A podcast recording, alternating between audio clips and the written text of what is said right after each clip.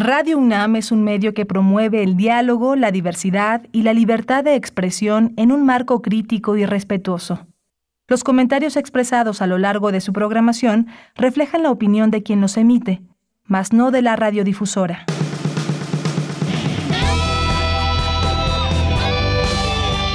Prisma RU.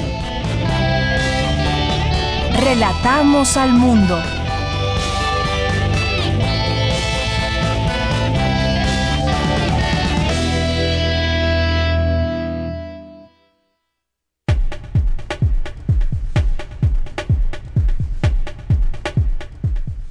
¿Qué tal? Muy buenas tardes. Muchas gracias por acompañarnos ya aquí en vivo desde nuestras instalaciones de Radio UNAM, aquí en la cabina de FM. Estamos iniciando el programa Prisma RU. Es la una de la tarde con tres minutos. Siempre un gusto recibirles en este espacio, poder tener comunicación con todas y todos ustedes que nos están escuchando. Hoy muchas y muchos están de día de asueto. Estarán en casita, estarán disfrutando del tiempo, de su día y pues hoy es 5 de mayo. ¿Qué se conmemora el 5 de mayo? ¿Por qué festejamos aquí en México? Aunque también en, Estados Unidos se hace una, celebración importante. Bueno, pues esto es una de las eh, fechas en la historia de nuestro país, muy, muy importante el 5 de mayo, que aunque pues no es al grado de las celebraciones como las que se refieren a la independencia de México, pues es un día que se conmemora una batalla histórica en el país. En esta fecha se celebra la batalla en Puebla, que fue un combate armado entre los ejércitos de México y el Segundo Imperio francés, y que ocurrió en el año 1862, año en que México sufría su segunda intervención francesa. Y pues hay distintas conmemoraciones en México y en otros eh, lugares, como en el caso de Estados Unidos. Aquí en México, pues el presidente estuvo allá en Puebla previo a a realizar su primer día de gira de trabajo por Centroamérica, que estará allá primero en, eh, en Guatemala y ya le tendremos también ahí todos los detalles sobre este tema. Pero hoy 5 de mayo, día en que conmemoramos la batalla de Puebla, eh, comenzamos y también vamos a tener hoy a lo largo del programa varios temas. Uno de ellos tiene que ver con estos días de mala calidad del aire que nos dicen desde la UNAM. Eh, aquí hemos hablado en otros momentos de cómo pues se han hecho propuestas también desde nuestra UNAM para bajar los índices eh, de contaminación en el aire, sobre todo en estas, en estas fechas donde tenemos mucho calor por una parte y esas concentraciones que, que se dejan eh, sentir en el aire, pues debido también a que no hay no corre mucho el aire en la Ciudad de México, pero sobre todo también las temperaturas y el uso muchas veces también indiscriminado del automóvil y la contaminación que emana de camiones y más. Así que vamos a platicar de ese tema el día de hoy. Y otro tema también que nos pareció muy importante, el árbol de la vida. Ustedes han oído hablar del árbol de la vida. ¿Qué está pasando con este árbol de la vida? Estamos cambiando el rumbo de la evolución. ¿Cómo? Ya nos dirá el doctor Gerardo Ceballos González, que es investigador del Laboratorio de Ecología y Conservación de Fauna Silvestre del Instituto de Ecología de la UNAM. Con él tendremos una conversación. Ya en nuestra segunda hora tendremos una plática con Silvia Garduño, que es oficial de información pública de ACNUR, México, la Agencia de ONU para los Refugiados. Todo este tema de la oleada de migrantes, que eh, hay una presión muy importante en la frontera con México. ¿Qué dice Estados Unidos? ¿Cómo ir resolviendo este problema en lo inmediato? Porque hemos visto que a largo plazo no se llevan a cabo muchos planes, pero a corto plazo, eh, con todo este enfrentamiento, ¿qué es lo que va a suceder? Vamos a hablar con ella sobre ese tema y también tendremos hoy que es jueves, vamos a a tener como colaboración en cine a Doris Morales, que es responsable del área de prensa de Filmoteca UNAM. Vamos a tener, hablemos de género, eh, sobre el trabajo que se desempeña en el hogar. Ahí tenemos una conversación muy interesante que seguramente puede ser también parte de su interés, así que hoy la escucharemos en Hablemos de Género y más. Hoy también es momento de cultura, de información nacional e internacional a través de nuestra frecuencia de Radio UNAM en FM 96 96.1. La acompañamos aquí al frente de la producción Marco Lubián, en la asistencia Denis Licea, en los controles técnicos eh, Andrés Ramírez o Andrew Friedman, mejor conocido así como Andrew Friedman, Michelle González en las redes sociales, arroba Prisma RU en Twitter y Prisma RU en Facebook. Y aquí en el micrófono les saluda con mucho gusto Deyanira Morán. Pues desde aquí, relatamos al mundo. Relatamos al mundo. Relatamos al mundo. Y a la una con ocho en la información universitaria le informamos, inauguran el Congreso Internacional Crisis Migratoria en Europa y América a la luz del derecho internacional de los derechos humanos. Los expertos coinciden en que los refugiados no son una amenaza, sino personas amenazadas que huyen. La impunidad es uno de los mayores desafíos de la condición jurídica de las mujeres, advierte Leticia Bonifaz, catedrática de la Facultad de Derecho. La Asociación Nacional de Universidades e Instituciones de Educación Superior presenta los trabajos del Centro de Documentación, Investigación y Prospectiva para la Seguridad, Justicia y Paz. Especialistas señalan que la evaluación no ha sido la mejor opción de, para el progreso de la ciencia y la tecnología en México, ya que propicia la segmentación del mercado universitario. En la información nacional, el presidente de México, Andrés Manuel López Obrador, dijo al gobernador de Texas, Greg Abbott, que su gobierno no va a permitir que se ofenda a los mexicanos en el marco de las campañas electorales en Estados Unidos. El subsecretario de Seguridad, Ricardo Mejía Verdeja, informó sobre la detención de Salvador N., quien está vinculado en el caso de la desaparición de los 43 normalistas de Ayotzinapa. Era presunto operador de Guerreros Unidos. La Suprema Corte de Justicia de la Nación y la ANUYES firman convenio para establecer bases de colaboración y difusión del conocimiento jurídico. Y en la información internacional, la Organización Mundial de la Salud elevó este jueves a 16.6 millones la cifra de muertes por COVID-19 en todo el mundo, el triple de lo que inicialmente se había calculado. Hoy en la UNAM, ¿qué hacer y a dónde ir? Acompaña a María Ángeles Comezaña en una emisión más de la serie Al compás de la letra, que en esta ocasión el término Alep guiará la ruta de la palabra y el invitado será Ulises Paniagua, narrador, poeta y dramaturgo, ganador del concurso internacional de cuento de la Fundación Gabriel García Márquez en Colombia en el año 2019. No te pierdas este encuentro con las letras y sintoniza hoy, en punto de las 18 horas, el 96.1 de FM.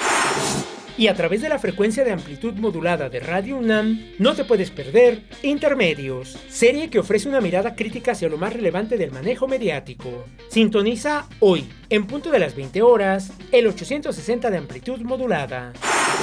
La Filmoteca de la UNAM y el Cinematógrafo del Chopo organizan el ciclo 50 años del Padrino, mafiosos de aquí, de allá y de más acá. Disfruta en pantalla grande la trilogía del Padrino, así como otras cintas clásicas como Cara Cortada, El Golpe, Los Infiltrados, Gánster Americano y Promesas Peligrosas, entre otras. Consulta la cartelera del ciclo 50 años del Padrino, Mafiosos de aquí, de allá y de más acá, que se encuentra disponible en las redes sociales de la Filmoteca de la UNAM y el Cinematógrafo del Chopo. Recuerda utilizar cubrebocas antes, durante y después de cada función.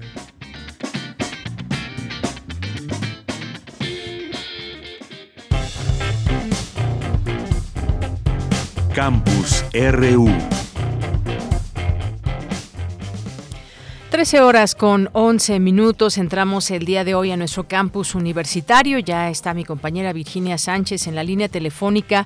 Se presentan los trabajos del Centro de Documentación, Investigación y Prospectiva para la Seguridad, Justicia y Paz. ¿Qué tal, Vicky? Mucho gusto en saludarte. Buenas tardes. Adelante. Igualmente, Deya, muy buenas tardes a ti y al auditorio de Prisma RU. Con el objetivo de coadyuvar en los grandes retos del país, la Asociación Nacional de Universidades e Instituciones de Educación Superior, ANUYES, presentó los trabajos del Centro de Documentación, Investigación y Prospectiva para la Seguridad, Justicia y Paz. En el acto donde también estuvieron presentes el rector de la UNAM, Enrique Graue, la fiscal general de justicia de la Ciudad de México, Ernestina Godoy, el auditor superior de la Nación, David Rogelio Colmenares, y titulares y representantes de las instituciones asociadas, Jaime Valls Esponda, secretario general ejecutivo de la NUYES, señaló que el Centro de Documentación, Investigación y Prospectiva para la Seguridad, Justicia y Paz representa una oportunidad para la consolidación de la nación moderna, justa e incluyente. Escuchemos. Por ello, el centro está llamado a ser un instrumento de prospección que no solo proponga ideas a seguir, sino que encienda las señales de alerta ante los riesgos de un excesivo entusiasmo en favor de las nuevas tecnologías educativas, acrítico o sin el marco humanista que la educación justamente debe aportar a la consolidación de la nación moderna, justa e incluyente que los mexicanos anhelamos. En tanto, Carlos Natarén, rector de la Universidad Autónoma de Chiapas y presidente del Consejo Regional Sur-Sureste de la NUYES, señaló que el proceso penal es el termómetro de los elementos democráticos o autoritarios en una constitución. Por su parte, Luciano Concheiro, subsecretario de Educación Superior, advirtió que no se puede seguir con un orden que considere la educación como una mercancía en objetos y no en sujetos de nuestra propia transformación. Por ello dijo la importancia del acuerdo concertado con la NUYES para una nueva ley educativa. Escuchemos la Ley General de Educación Superior que busca promover y ampliar las capacidades del país para responder de modo eficaz a los requerimientos de un bienestar fundado en mejores opciones profesionales, al acercamiento de las instituciones de educación superior a las comunidades, al impulso del conocimiento científico y la innovación tecnológica para el bienestar social Finalmente, el presidente de la Suprema Corte de Justicia de la Nación y el Consejo de la Judicatura Federal, Arturo Saldívar, señaló que entre los retos en estos rubros de seguridad, justicia y paz hay uno prioritario, y es el relativo a la violencia de género y los feminicidios en el país. Dijo que se trata de un fenómeno multicausal, pero donde se pueden identificar dos razones que generan lo que denominó la tragedia nacional. Por un lado, la cultura machista que empieza en los hogares y termina en las escuelas y universidades, y la impunidad en cuanto al cambio de esa cultura, señaló, las universidades tienen una gran responsabilidad. Escuchemos. Tenemos que construir un país donde cualquier mujer pueda estar en la calle a cualquier hora, vestida como ella lo determine y no por eso justificar que se le ataque y se le desaparezca. En esto, las universidades tienen una enorme responsabilidad de un cambio de cultura. Y este centro me parece que si quiere tomarse en serio la seguridad, la justicia y la paz, requiere programas urgentes y profundos para coadyuvar a este cambio de cultura. Y en el marco de esta presentación también se llevó a cabo la firma del convenio entre la Suprema Corte de Justicia de la Nación y la NUYES para establecer bases de colaboración y difusión del conocimiento jurídico y ahondar en la cooperación, intensidad y calidad de acciones conjuntas donde participen de manera activa las universidades e instituciones educativas asociadas a la UNUYES en la elaboración e implementación de planes, proyectos, programas, estrategias y acciones relacionadas con la difusión del conocimiento jurídico. ella, esta es la información. Vicky, muchas gracias. Gracias por esta información, estos temas tan importantes, seguridad, justicia y paz. Buenas tardes. Buenas tardes. Bien, nos vamos ahora con Cindy Pérez Ramírez. Aunque hay capacitación a policías, fiscales y ministerios públicos, cuando una mujer llega a denunciar, sigue siendo ridiculizada, sigue siendo cuestionada, sigue siendo puesta en duda por los operadores de la justicia, que es patriarcal. Así lo afirma Leticia Bonifaz, catedrática de la Facultad de Derecho. Cuéntanos, Cindy, muy buenas tardes. Muy buenas tardes, Deyanira y auditorio. La autonomía económica de la mujer es posible, es un posible factor que propició la violencia. Pese a que ha existido siempre, no era denunciada porque no existían convenciones como la CEDAW. Así lo dijo la académica de la Facultad de Derecho de la UNAM e integrante de este órgano de las Naciones Unidas. Y es que la Convención sobre la Eliminación de todas las formas de discriminación contra la mujer, CEDAW, surge como resultado de la primera conferencia mundial sobre la mujer de México en 1975. El que la mujer se incorporó a la vida productiva, que salió a trabajar, que se hizo autónoma en lo económico y entonces empezó, hay, hay incluso un estudio de maquiladoras en Guanajuato en donde el domingo se reportaban mayores golpes, que borracho después de ver el fútbol golpeaba a la que ganaba más que él, ¿no? Pero mira, la violencia psicológica y la violencia física existían, pero no se hablaban. Madres, abuelas sufrieron violencia psicológica, haciéndola sentir menos. La cuestión era que te aguantabas porque no había autonomía económica. En la conferencia organizada por el Colegio Nacional Los Problemas Nacionales y el Derecho, el Estatus de la Mujer en el Mundo, Bonifaz señaló que actualmente no funciona la alerta de género en México debido a que queremos que la solución sea federal, de forma que perdemos la fuerza de los estados, municipios y comunidades. Tendrían que estar estados, municipios y reconstruyéndose el tejido social en lo más pequeñito. Y no funciona porque no te está bajando el número de feminicidios. Si, si funcionara estaría así. Pero ¿por qué no funciona? Si ves todo el tramo, acaba siendo federal la solución y no debería ser federal. Tienes que ver si las desapariciones de Chiapas tienen que ver con tema migratorio e incluso ni siquiera decretar alertas por municipios, sino por franjas de recorridos, Veracruz, lo que sea. Pero si nacimos como una federación, aprovechemos nuestro Estado federal y digamos que las soluciones para Zacatecas o para Veracruz o para Baja California o para Nayarit pueden ser distintas. En el momento en que intentamos uniformar y que todo debe salir del centro, estamos perdiendo un potencial, desde mi punto de vista, muy importante, que es la fuerza de estados, municipios y comunidad, Yanira, cabe recordar que en el Estado de México se registraron 39 presuntos feminicidios en lo que va de este 2022. Encabeza la lista de este tipo de homicidios a nivel estatal en términos absolutos, seguido por Nuevo León y Veracruz con 21 cada uno. Este es el reporte. Cindy, muchas gracias y buenas tardes. Muy buenas tardes. Algo muy importante que afirma la catedrática que se cómo, cómo se toma ese problema, cómo se trata de resolver en los estados, en los municipios, sobre todo la parte del tejido social, porque a final de cuentas todo recae en lo federal, la solución, y no debería, dice, dice Leticia Bonifaz, porque deberían tener cada estado, incluso cada municipio, sus propias eh, maneras de prevenir eh, estos ataques, estas violencias contra las mujeres, y este es el escenario que se tiene. Se dicen muchas cosas, pero en la acción siguen sucediendo desafortunadamente malas atenciones, cuando hay que, hay que denunciar alguna situación, cuando se trata de obtener justicia, también está o no llega o llega muy tarde. Vamos a otro tema, nos vamos ahora con Dulce García, señala experta que la evaluación no ha sido la mejor opción para el progreso de la ciencia y tecnología en México. Cuéntanos, Dulce, muy buenas tardes. Así es, Deyanira, muy buenas tardes a ti al auditorio. Deyanira, en el marco del Seminario de Estudios Interdisciplinarios sobre la Ciencia, la Tecnología y la Innovación que organiza el Instituto de Investigaciones Sociales de la UNAM, la doctora Gisela Noemí Cruz Sánchez, miembro del Centro Universitario de Investigación para el Sur de la Ciencia y la Tecnología de Montreal, Canadá, habló sobre las patentes académicas en México y la manera en la que se apoya a los investigadores en nuestro país. Deyanira, la académica dijo que el actual Sistema Nacional de Investigadores pone a competir a los académicos, situación que puede llegar a alejarlos de sus objetivos de investigación. Escuchemos por qué.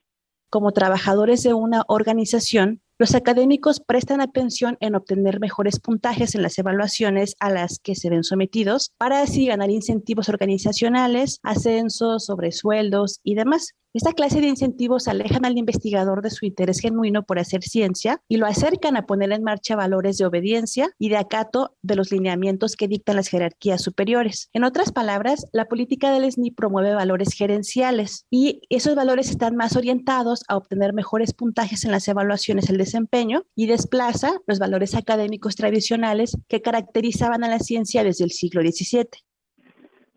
Y bueno, Deyanira también dijo que en México se ha asumido la idea de la evaluación como parte de la modernización de la educación superior, pero que la evaluación no siempre funciona de la manera más adecuada. Escuchemos nuevamente. La idea de la evaluación ha sido aceptada gradualmente como parte de la modernización de la educación superior en México. Sin embargo, sus consecuencias son heterogéneas. Aunque los académicos reciben incentivos económicos, los salarios de la mayoría de ellos siguen siendo muy bajos, por lo que en lugar de ser un mecanismo para aumentar la productividad, se convierten en una nueva causa de segmentación del mercado universitario.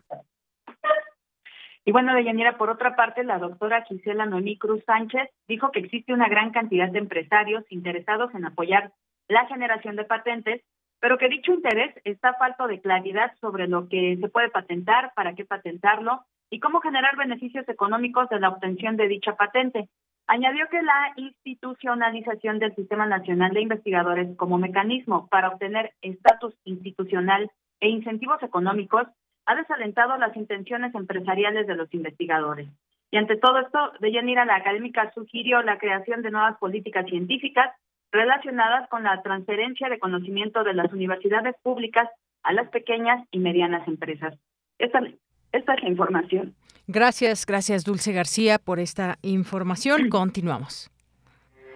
Porque tu opinión es importante, síguenos en nuestras redes sociales, en Facebook como Prisma RU y en Twitter como arroba PrismaRU. Una de la tarde con 23 minutos. Hemos tenido días con muy contaminados en la Ciudad de México, el Valle de México.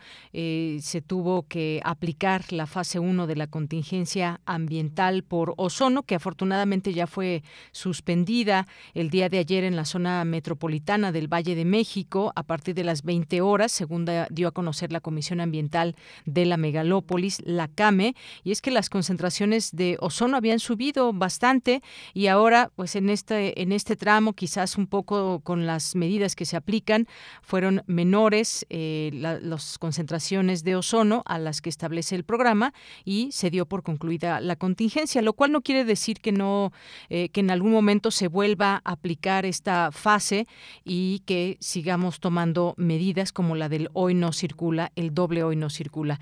Hemos invitado para hablar de este tema al doctor Ricardo Torres Jardón que es experto en físico química atmosférica atmosférica e Ingeniería Ambiental, división de, la División de Estudios de Posgrado de la Facultad de Ingeniería de la UNAM. Doctor, bienvenido a este espacio de Prisma RU de Radio UNAM. Buenas tardes. Eh, buenas tardes, a pues nos gustaría compartir con ustedes, eh, con usted alguno, algunos datos que eh, se ha mencionado, cómo poder evitar estas contingencias ambientales o si son inevitables, dado que se conjuntan varios elementos para que tengamos esta situación. Una de ellas la temperatura, el poco viento, pero cuéntenos un poco sobre, eh, pues, cómo podríamos aminorar, si se puede decir, estos efectos que se tienen sobre todo en esta temporada del año. Eh, bien, eh, eh, lo, que sucede, bueno, quizás para, para poner en contexto el problema, es que el ozono, dentro de todas sus características, nadie lo emite, sino que se forma precisamente en la atmósfera bajo la influencia de la radiación solar a partir de pues emisiones que sí son de tipo antropogénico, así nosotros sí generamos estas emisiones de precursores y entonces procesos complicados de química atmosférica llevan a que tengamos ozono. Eh, eh, en, este, todo lo que va del mes, o sea, hablando del 5 de, marzo al 5 de abril, en realidad hemos tenido niveles altos de ozono, hay que, hay que, hay que mencionarlo. Eh, prácticamente todos los días hemos estado por arriba de la norma que, que nos recomienda que no, no, no debemos pasar más de una vez al año. Y, y, y lo peor de todo es que cuando se conjuga con eh, situaciones meteorológicas a gran escala, como ha sido la presencia de sistemas de alta presión sobre gran parte del país, esto hace un efecto como de taponamiento. Imagínense que en una olla, la olla eh, en nuestro caso serían las montañas, le cubrimos con algo, una, una especie de tapadera, pues se acumulan los contaminantes. Y, y por esa razón es que eh, se han dado los altos niveles. Ahora bien, se denomina contingencia porque eh, de unos años a la fecha se estableció un, nivel un nivel de concentración límite en el cual cuando llegábamos a ese nivel eh, se decreta la contingencia y a partir de ahí se derivan esas medidas que, que, no han sido muy populares como la del no circula. Eh, básicamente esa es la problemática. Esa es la sí. Ah, perdón. No, sí, adelante, doctor. Eh, sin embargo, eh, eh, aquí hay una cuestión que, que, hay que considerar, que es la química atmosférica, que es muy particular de, nuestra posición, arriba de 2.000 metros sobre el nivel del mar, una ciudad cerca del trópico, hace que la formación de ozono sea favorecida por un grupo de, de sus precursores, que en este caso, en el caso de nosotros, es la emisión de compuestos orgánicos volátiles. mientras que la restricción vehicular reduce la emisión de otros precursores que son óxidos de nitrógeno, créanme así se llaman, eh, eh, el otro componente que son los orgánicos eh, no se pueden disminuir en la misma eficiencia como lo hacen la emisión de, los vehículos. Por eso es que resulta a, veces frustrante que a pesar de que se hubo una reducción muy fuerte en emisión de, en, en el tráfico vehicular, de todas maneras mantengamos niveles altos de ozono. Eh, es complicado, eh, hay que reconocerlo, es una situación complicada, eh, pero que todavía no se logra conjuntar las medidas necesarias para que tengamos una mejor calidad del aire, por lo menos con ozono. Claro, y siempre está la recomendación, esta que hace la CAME y que muchas y muchos nos, nos subimos en esa recomendación que tiene que ver con evitar en la medida de lo posible el uso del automóvil para así contribuir a la disminución de emisores y, minimizar el riesgo de que, de que puedan subir estos niveles de contaminación. Hoy que es, 5 de mayo y que muchas personas eh, no fueron a trabajar o a las escuelas, hay menos movilidad en la ciudad. Esperemos que eso ayude un poco, doctor. Pues eh, eh, en principio eh, se puede esperar que sí pueda ayudar. desafortunadamente, bueno, o afortunadamente, depende de donde lo, veamos, el pronóstico meteorológico que nosotros aquí en el Instituto de Ciencias de la Atmósfera y Cambio Climático estamos vigilando como parte de nuestro trabajo, llevan a que seguramente hoy no vamos a tener el problema de ozono. ¿Por qué razón? Pues porque tenemos una meteorología que nos está favoreciendo. Eh, eh, quizá regreso un poco a la química atmosférica. Resulta que es tan complicada que muchas de las veces o, gran parte del año los, niveles de ozono más alto ocurren los domingos, que se parecería una contradicción de que en, los días que tenemos menos tráfico vehicular tenemos más ozono. Y es, es, esa complicación que les menciono, que, que eh, no se está eh, todavía no, no se han establecido las medidas eh, científicamente apropiadas para que este problema pueda ser controlado. Esperemos que, que, pronto ya nos hagan caso aquí a la gente del UNAM, pues para que esto eh, pues tenga mejores resultados. Así es.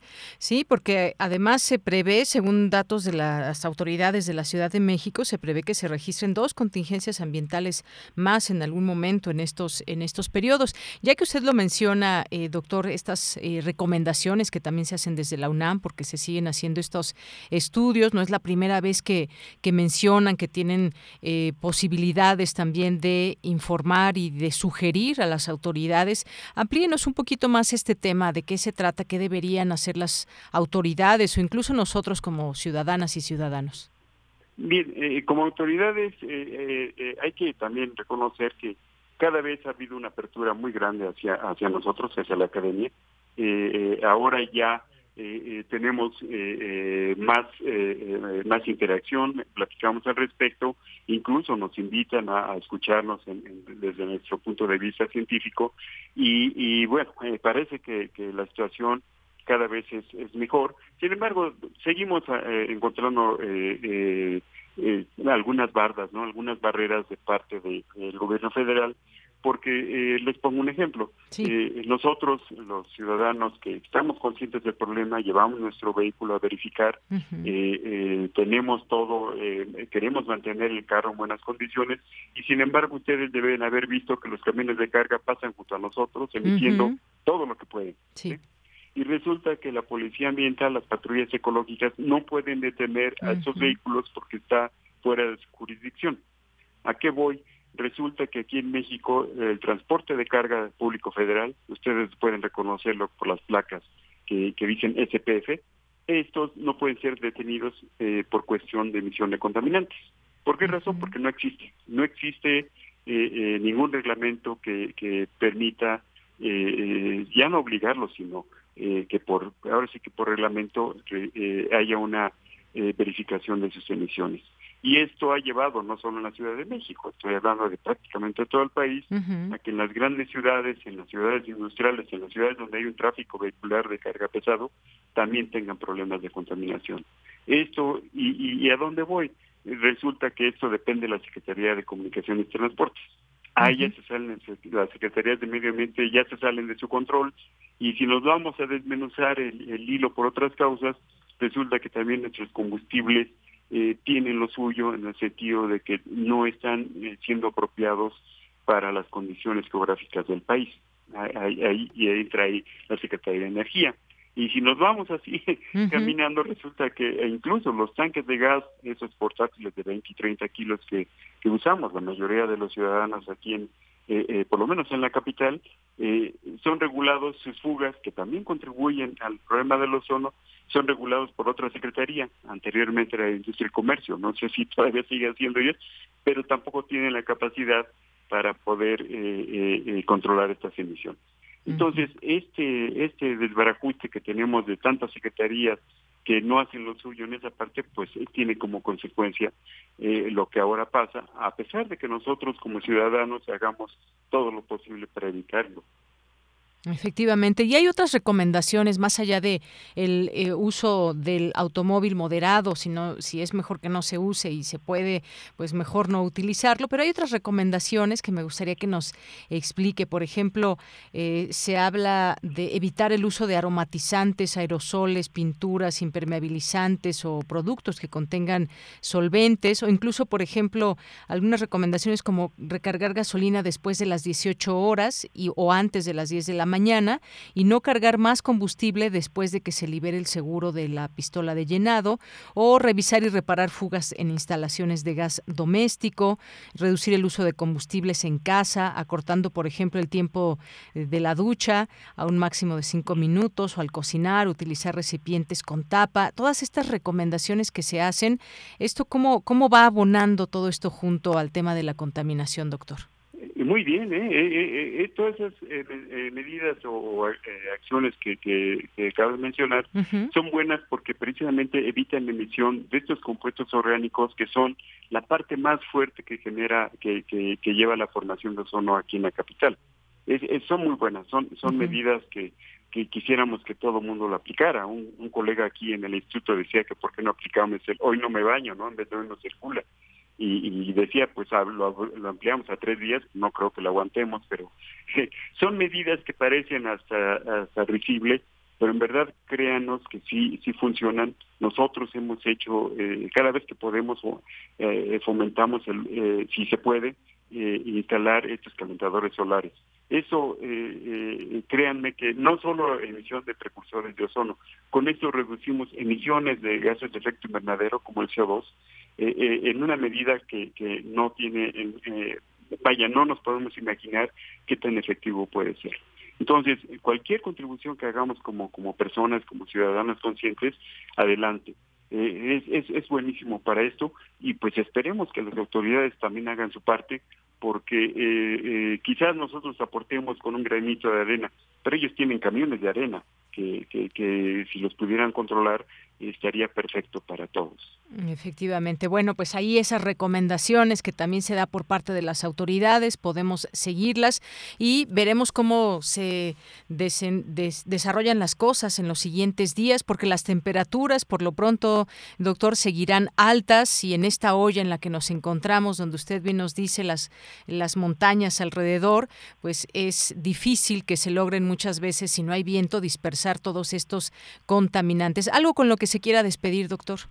Claro que sí. Eh, eh, bueno, esto quizás va más dirigido a, las personas que los escuchan en la periferia o quizás en zonas cercanas a, las ciudades, sobre todo en el centro de México, es pues tratar de evitar esto que le, llaman las quemas, eh, que le llaman eh, quemas forestales. No son, son quemas agrícolas intencionales de de gente que está trabajando en campo, que no la hagan, porque uno de los problemas de esas quemas es que generan otros compuestos que con el viento son transportados a la ciudad y se suman a la problemática que ya tenemos y, entonces el problema es cada eh, se escala y es mucho más difícil todavía de resolver.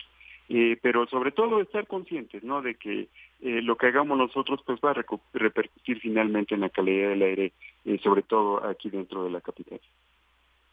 Efectivamente, doctor. Pues muchas gracias, gracias por estar con nosotros aquí en Prisma RU de Radio UNAM, por sus comentarios y tratar de comprender siempre estos datos que refieren y que tienen que ver con cómo se generan todos estos contaminantes. Muchas gracias, doctor. Eh, a sus órdenes, sí, fue un gusto para mí. Gracias, doctor. Le mandamos un abrazo. Buenas tardes. Ah, buenas tardes.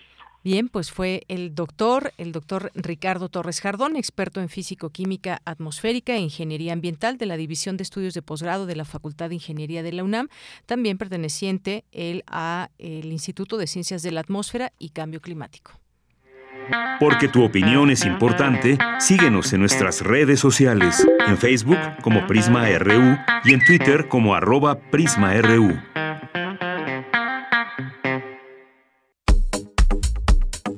Nacional RU.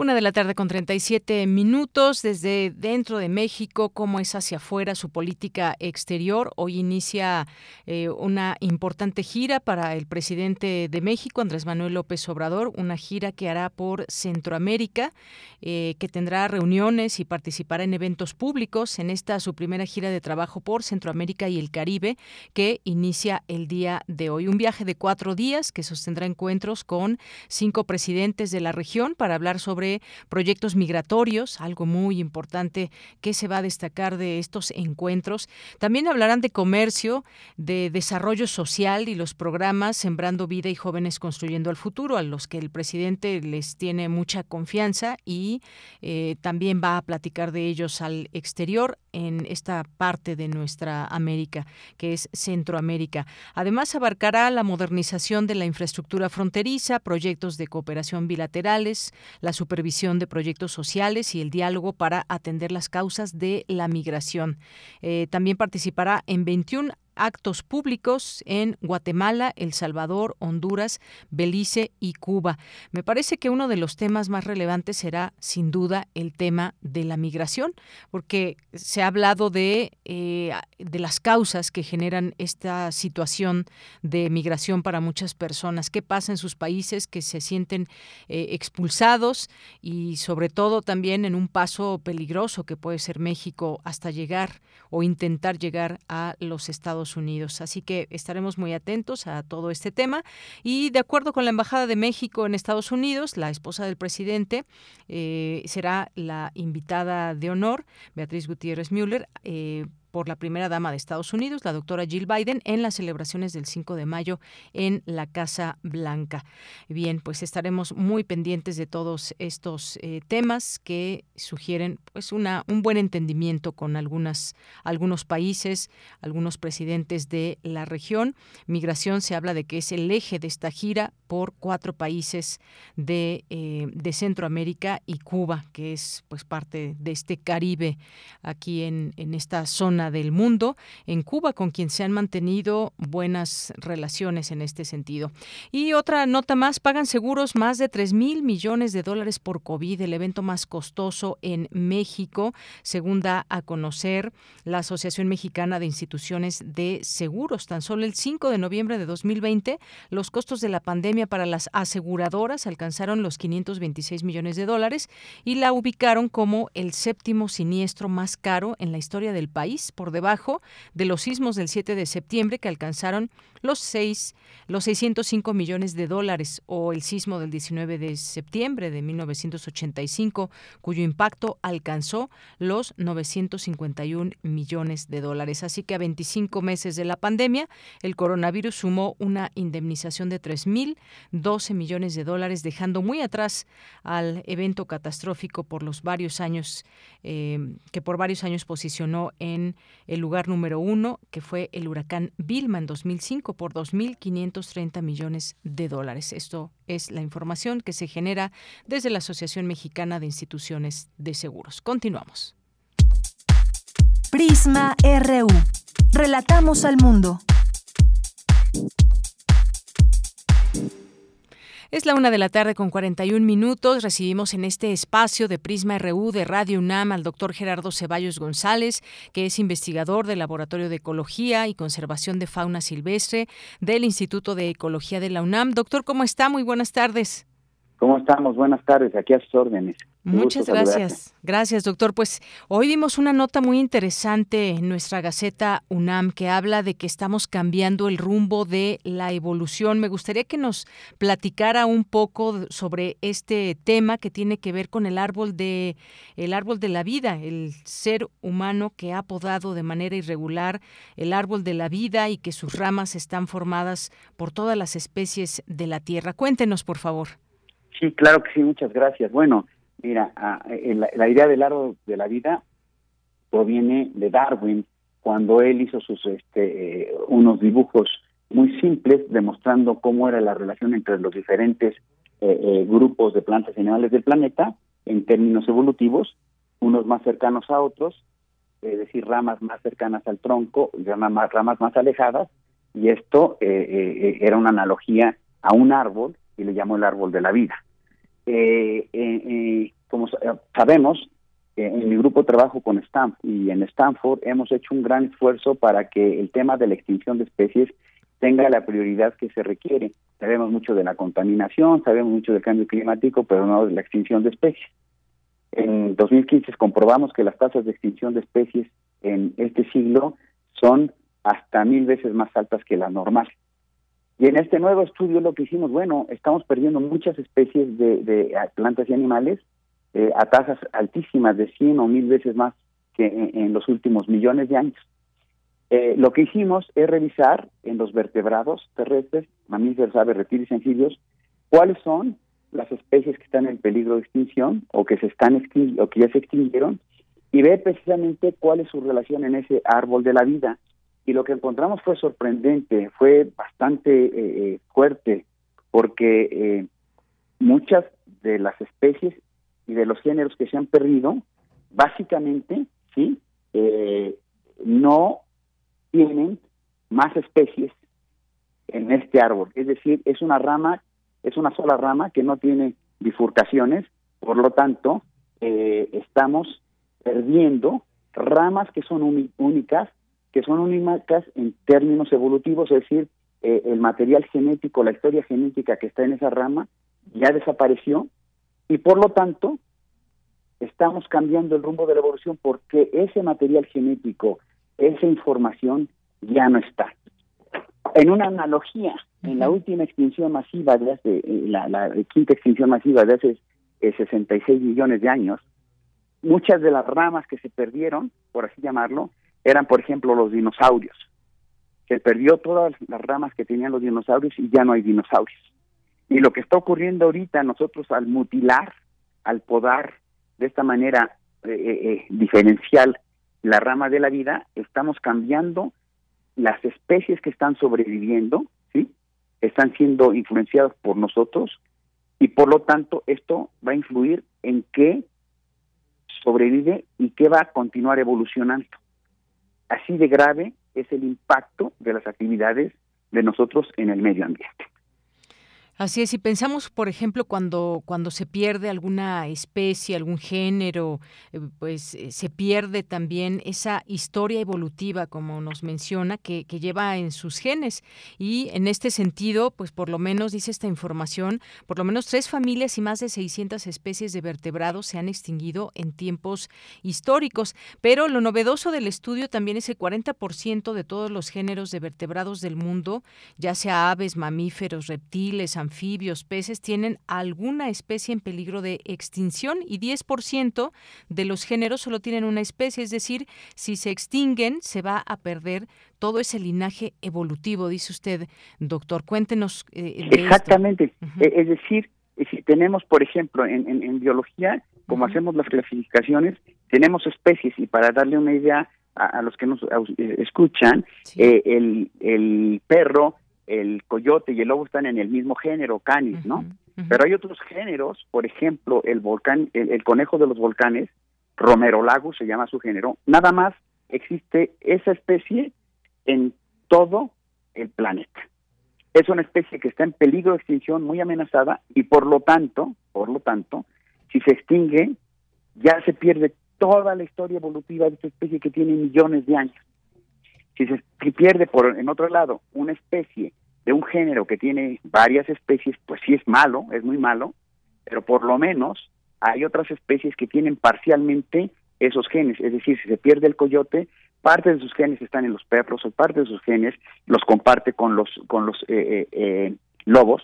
Y en este sentido el, impacto en términos evolutivos es grave, pero no tan grave como estamos cuando estamos perdiendo los representantes de especies, de géneros o familias, inclusive, que tienen pocas especies o una sola especie. Lo que encontramos en el estudio es bastante grave. Encontramos inclusive familias completas, ¿sí? Que eh, de algunas aves, por ejemplo, en Hawái, que tenían varias especies, seis, ocho especies. Las ocho especies ya se extinguieron, sí, las ocho, y por lo tanto toda la familia se perdió con toda esa historia evolutiva, como bien dices, que tenían. Y el estudio lo que nos demuestra es que hay muchísimas de las especies ya extintas, por ejemplo, el tigre de Tasmania, la vaca marina de Steller, ¿sí? animales muy importantes que eran los únicos representantes de su género. Es decir, esas especies y esos géneros ya se acabaron y nunca más sus genes van a poder, o sea, y se perdieron todos los genes que, genes que eran exclusivos de ellos y que traían, eran resultado de adaptaciones y de procesos evolutivos de, durante muchos millones de años. Es decir, el impacto de las extinciones que estamos teniendo eh, causadas por el ser humano en este instante, en este siglo, en estas últimas décadas, básicamente está siendo como una fuerza evolutiva que está canalizando ciertos grupos de especies de manera muy selectiva, que son los que van a sobrevivir, y estamos perdiendo grandes linajes de especies, por ejemplo, como que nunca más van a poder volver a estar en la Tierra, como elefantes, como rinocerontes, como tigres, como eh, jaguares, como conejos de los volcanes, etcétera, etcétera. Es decir, eh, lo interesante de este estudio, sí, que eh, está por salir publicado, es básicamente que estamos tomando un enfoque diferente a los que habíamos tomado en extinciones y en este caso es cuál ha sido el efecto en términos evolutivos, sí, y esto qué repercusiones va a tener para la historia de la vida en la Tierra, la evolución de la vida en la Tierra por un lado, pero evidentemente pues para la evolución de los humanos y para este nuestro bienestar. Estamos perdiendo tantas especies, ¿sí? Algunas de ellas tan tan, tan exclusivas y tan eh, únicas, tan diferentes, y todas esas especies sabemos que son fundamentales para que nosotros podamos tener un buen bienestar. Sabemos que eh, eh, la, hay, la, hay vida en la Tierra gracias a todas las especies de plantas y animales silvestres que nos proveen de servicios ambientales, estos grandes beneficios que obtenemos del buen funcionamiento de la naturaleza, que incluyen, por ejemplo, la cantidad de agua potable que tenemos los humanos y todos los animales del planeta, eh, que incluyen, por ejemplo, la combinación correcta de los gases de la atmósfera para que haya vida en la Tierra, la fertilización de todos los suelos del planeta. Si perdemos más especies, y en este caso estamos viendo que estamos perdiendo especies que son evolutivamente muy importantes o muy exclusivas, estamos minando la capacidad del planeta para mantener la vida en general, pero la vida humana en particular. Y esto es lo que es enormemente grave de los resultados de este estudio. Pues qué escenario, doctor, que nos plantea. Ahora le pregunto, ¿esto no es parte de la propia evolución o no debería ser con estas características exactamente, porque sí hay una evolución, pero quizás si respetáramos más ciertas normas y el medio ambiente y las especies, porque hay algunas especies en peligro de extinción, pero tampoco hacemos mucho por conservarlas. En fin, ¿no es parte también de la evolución de la vida y del planeta? Esa es una muy, muy buena pregunta. La evolución funciona básicamente con dos procesos es la especiación, es decir, la generación por procesos evolutivos de nuevas especies y la extinción de especies. Pero hay, hay, hay, hay, un, hay un balance entre esos dos. En tiempos normales, durante muchos millones de años, este, eh, eh, las tasas, en, en, tiempos normales, las tasas de extinción son menores que las tasas de especiación. Es decir, en tiempos normales ha habido un incremento en el número de especies que habitan la Tierra. Solamente ha habido cinco eventos catastróficos que llamamos extinciones masivas en donde las tasas de extinción se han acelerado por una catástrofe natural, por ejemplo, un meteorito, y con esto han causado que se pierda un gran porcentaje de especies del planeta. Estas extinciones masivas, que son cinco, que han ocurrido cinco en los últimos 600 millones de años, no son parte del proceso evolutivo, es decir, no se necesitan las extinciones masivas para que haya evolución, son accidentes en la historia de la vida son accidentes que han moldeado la evolución de la vida en el planeta. Afortunadamente, en todos los casos, han sobrevivido un porcentaje de especies, 10, 15, 20%, 5%, y de esas especies se ha regenerado la vida en la Tierra en los siguientes 15 o 20 millones de años. En este caso, que bien mencionas, Lo que nosotros demostramos en el estudio que cambió el paradigma precisamente de que esto es mucho más acelerado que los tiempos normales, en el 2005 nosotros pudimos demostrar que las tasas de extinción que eran normales en los últimos millones de años, ¿sí? 10, 15 millones de años, en este siglo aumentaron ¿sí? a 100 y hasta mil veces más de lo que había ocurrido normalmente. Es decir, nuestros estudios indican que hemos entrado a la sexta extinción masiva, es decir, a un, uno de estos eh, eh, eh, periodos en la historia de la vida en donde las tasas de extinción se vuelven mucho más altas que las tasas de especiación, lo que quiere decir que estás perdiendo un gran número de especies y con esto estás cambiando la historia de la vida en la Tierra. En los cinco extinciones masivas anteriores, esto había sido por causas naturales. En este momento es por causas de ser humano. Y esta es una muy mala noticia. Pero por otro lado, es una buena noticia, porque si nosotros somos la causa, también somos la solución. Exactamente, en los, en los tiempos pasados fue imposible, no podía pasar. Llegó, se estrelló un meteorito, extinguió a la mayor parte de las plantas y animales del planeta, incluyendo a los dinosaurios, hace 66 millones de años, pues no se podía hacer nada. En este caso, el crecimiento de la población humana, el consumo desmedido que tenemos, las tecnologías ineficientes, como usar petróleo y carbono eh, para producir eh, eh, energía, electricidad, todo esto eh, desemboca en cuestiones como el cambio climático, la destrucción de los ambientes naturales, la sobreexplotación de especies, la invasión de especies eh, animales exóticas, la emergencia de, enfermedades como el COVID, etcétera, etcétera, procesos de deterioro ambiental causados por las actividades del hombre de manera directa o indirecta que están llevando a precisamente todas estas especies de plantas y animales que entre paréntesis han sido nuestros compañeros en la evolución del ser humano desde hace tres millones de años con nuestros primeros ancestros y estamos perdiéndolos. Ay, doctor, pues sí, datos muy fuertes, muy intensos, diría yo, porque estamos en 2022, pero si vemos, hay veces que cuando hablamos del futuro, decimos, bueno, futuro, pero ¿de qué año estamos hablando? ¿Qué puede pasarnos en, en 20 años más, en 2040, 2050? Esa también es, otra, es una muy buena acotación. Estábamos acostumbrados, hasta cuando yo crecí, que se hablaban de escenarios del año 2100, 2150, etcétera. Desgraciadamente, el deterioro ambiental es tan rápido que lo que ocurre en los siguientes 15 o 20 años va a definir, fíjate, va a definir la evolución de la vida en la Tierra, o sea, qué sobrevive y qué va a poder seguir manteniéndose de las plantas y animales silvestres, de los ecosistemas, pero también va a definir de una manera enormemente importante si hay un colapso de la civilización provocado por la magnitud del deterioro ambiental que colapse las estructuras sociales políticas y eh, eh, eh, sociales políticas y económicas del planeta. El COVID es una prueba de lo que puede pasar, es una prueba pequeñita de lo que puede pasar. Imagínate enfermedades con problemas como el COVID, sequías, hambrunas, temperaturas mucho más elevadas a una escala 5, 10, 15, 20, 30 veces más amplia que el COVID pues no hay sociedad que aguante. Pues eh, la buena noticia es que debemos y todavía podemos hacer mucho por evitar estos panoramas y eh, eh, en este sentido yo invitaría a las personas que están interesadas, si te pones a y te metes a internet y pones 50 maneras de ayudar al, al, medio ambiente, te saldrían muchas posibilidades.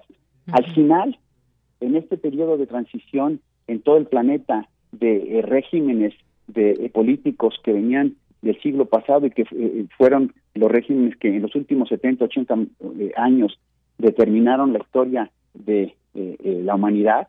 Estamos en un periodo de transición en estos últimos, este, este, estos líderes de ahorita, que son los últimos de esta gran tradición antigua.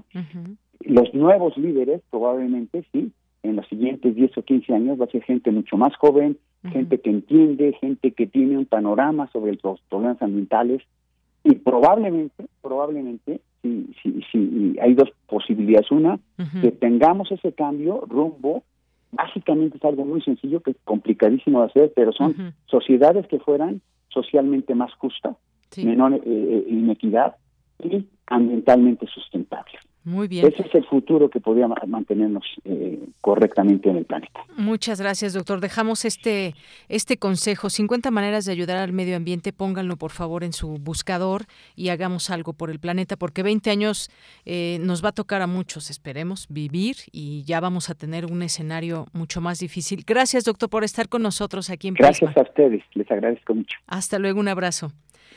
Gracias. Al doctor Gerardo Ceballos González, investigador del Laboratorio de Ecología y Conservación de Fauna Silvestre del Instituto de Ecología de la UNAM. Qué panorama nos deja el doctor, pero manos a la obra, ¿no les parece? Mientras tanto, antes de irnos al corte, vamos a ir con una cápsula de Dulce Wet y que nos dejó una invitación y regresamos a la segunda hora de Prisma RU. Porque tu opinión es importante, síguenos en nuestras redes sociales, en Facebook como Prisma RU y en Twitter como arroba PrismaRU.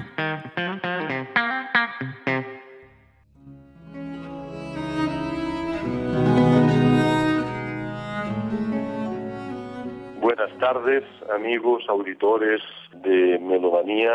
Soy Josep Cabré, director huésped con la Academia de Música Antigua, la AMA de la UNAM y estoy ahorita en la Ciudad de México trabajando con los estudiantes, instrumentistas y cantantes montando un oratorio del siglo XVII italiano, El Triunfo de la Muerte, de un compositor medianamente conocido o medianamente desconocido, Bonaventura Liotti, segunda mitad del siglo XVII en Italia, heredero de toda la tradición del recitar cantando de principios del siglo XVII y que desarrolla también siguiendo las normas más o menos establecidas en la época de Carissimi, etcétera, todo lo que es el sistema del oratorio, tal como lo entendemos actualmente, esta sucesión de recitativos, arias, un incipiente aria da capo en el sentido más moderno de la palabra, como también algunas referencias al mundo antiguo con las arias entrecortadas por ritornelli instrumentales. En este oratorio se nos presenta el pecado original, Adán y Eva. Se nos presentan una serie de personajes alegóricos también, la muerte, la razón, Dios, el mismo Lucifer, el sentido común, podríamos decir, el senso, que van dialogando entre ellos y no es solamente la historia de este pecado original, sino que se refiere un poco a todas las ansias en cualquier época, en cualquier cultura que ha tenido siempre el género humano. Esta idea de trascendencia, esta idea de querer ir más allá. Es una pequeña reflexión sobre esto que hemos estado trabajando muy, muy, muy bonitamente, si puedo decirlo así, con los cantantes e instrumentistas de la Academia de Música Antigua de la UNAM. Nuestras presentaciones empiezan mañana viernes a las 8 de la noche en la sala Nezahualcóyotl, en el sur de la ciudad. El sábado a las 6 de la tarde, exactamente el mismo programa, en el Auditorio Blas Galindo del Centro Nacional de las Artes. Y cerraremos el ciclo el domingo a las 12 del día, a las 12 del mediodía, en el Anfiteatro Simón Bolívar, en el Centro Histórico les animo a que se desplacen, se muevan, empiecen a aprovechar todas estas posibilidades de participar en eventos presenciales que nos han hecho tanta falta durante unos cuantos años y quiero dar las gracias a todos los que me apoyaron y a todos los que trabajaron para que este evento fuera realidad. Muchas gracias. Hasta luego.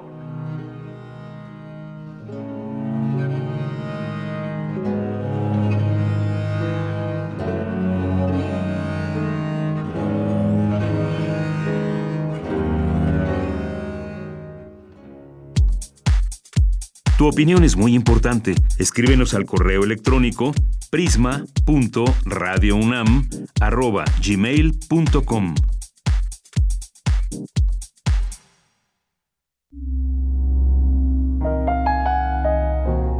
...96.1 de FM... ...860 de AM... Encuéntranos en Spotify como Radio UNAM.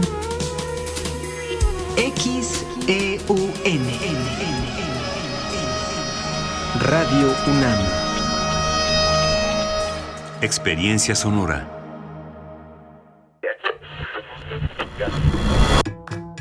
Compartamos el café de la mañana mientras reflexionamos lo que ocurre en el mundo. Noticias, ciencia, arte, gastronomía y mucho más están en Primer Movimiento. El mundo desde la universidad con Berenice Camacho y Miguel Ángel Quemain. Son las 7.05 de la mañana. Lunes a viernes de 7 a 10 de la mañana, Radio UNAM. Experiencia sonora. Conciencia, psicología y sociedad. Sexta temporada. Todos los lunes a las 6 de la tarde por el 96.1 de FM y por internet en radio.unam.mx. Con nuevas especialistas e investigadores en la ciencia psicológica. Radio UNAM. Experiencia sonora. La reforma eléctrica de Morena, del gobierno federal, la reforma de Bartlett, prefiere la quema de carbón para generar energía. Es una reforma que contamina, sucia, del pasado y que hará que tu recibo sea más caro. Esa reforma no pasará. En el PRD impulsamos una reforma eléctrica de futuro con energías renovables, precios más baratos y cuidado del medio ambiente. PRD. La ansiedad fluye. Es una gota de agua repentina que al caer suelta un grito en el pozo vacío. ¿Llegará? ¿Sanará la sequía del alma? ¿Dónde van tan a prisa? Pues a llenar los cántaros. Aquí no se llena ningún cántaro sin mi permiso. ¿A poco hasta el agua es tuya? Tengo dinero para comprar toda el agua del mundo y mientras cierro ese trato nadie va a coger agua de la pipa si tiene cuentas pendientes conmigo. De la colección de ficción sonora de Radio UNAM, Memoria del Mundo de México de la UNESCO 2021, presentamos El Cántaro Seco, original de Nancy Cárdenas. Sábado 7 de mayo a las 20 horas por el 96.1 de FM y en www.radio.unam.mx. Radio UNAM, Experiencia Sonora. Porque tu opinión es importante, síguenos en nuestras redes sociales, en Facebook como Prisma RU y en Twitter como arroba PrismaRU.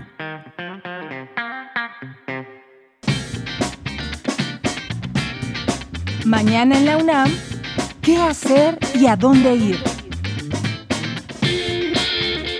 Mañana no te puedes perder La Ciencia que Somos. Coproducción de Radio UNAM con las Direcciones Generales de Divulgación de la Ciencia y de las Humanidades de nuestra máxima casa de estudios, bajo la conducción de Ángel Figueroa y Ana Cristina Olvera. Mañana, viernes 6 de mayo, entre sus secciones el programa ofrece el reporte de la Agencia Iberoamericana de Noticias para la Difusión de la Ciencia y la Tecnología, DICIT, los contenidos del mes de la revista, ¿Cómo ves? y el reporte sobre Conductome, un estudio de la conducta detrás de la obesidad. El programa contará con la presencia de Joa Simon Ramírez Grullera, colaborador del proyecto del Instituto de Fisiología Celular, desarrollado para coadyuvar en la recuperación de la función motriz de las personas que han tenido un accidente vascular cerebral. Sintoniza mañana viernes 6 de mayo, en punto de las 10 horas, el 96.1 de FM.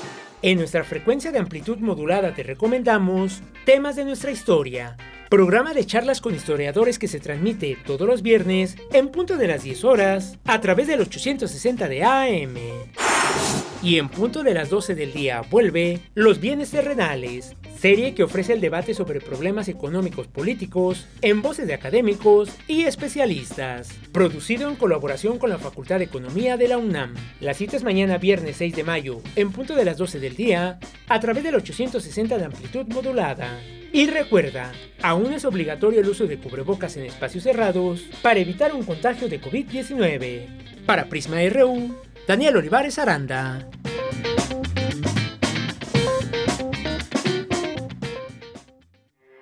Porque tu opinión es importante, síguenos en nuestras redes sociales, en Facebook como Prisma RU y en Twitter como arroba PrismaRU.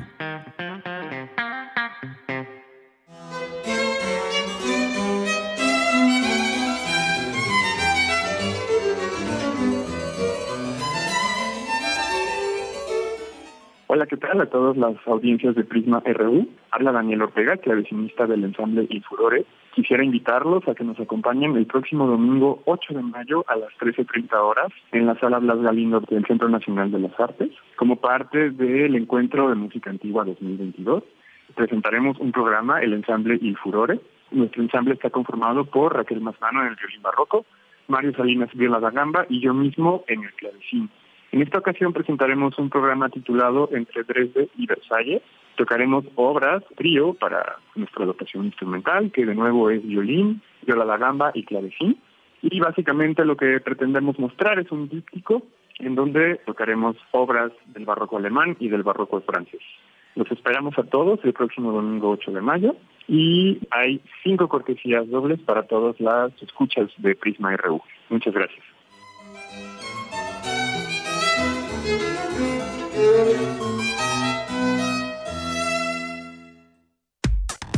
Relatamos al mundo.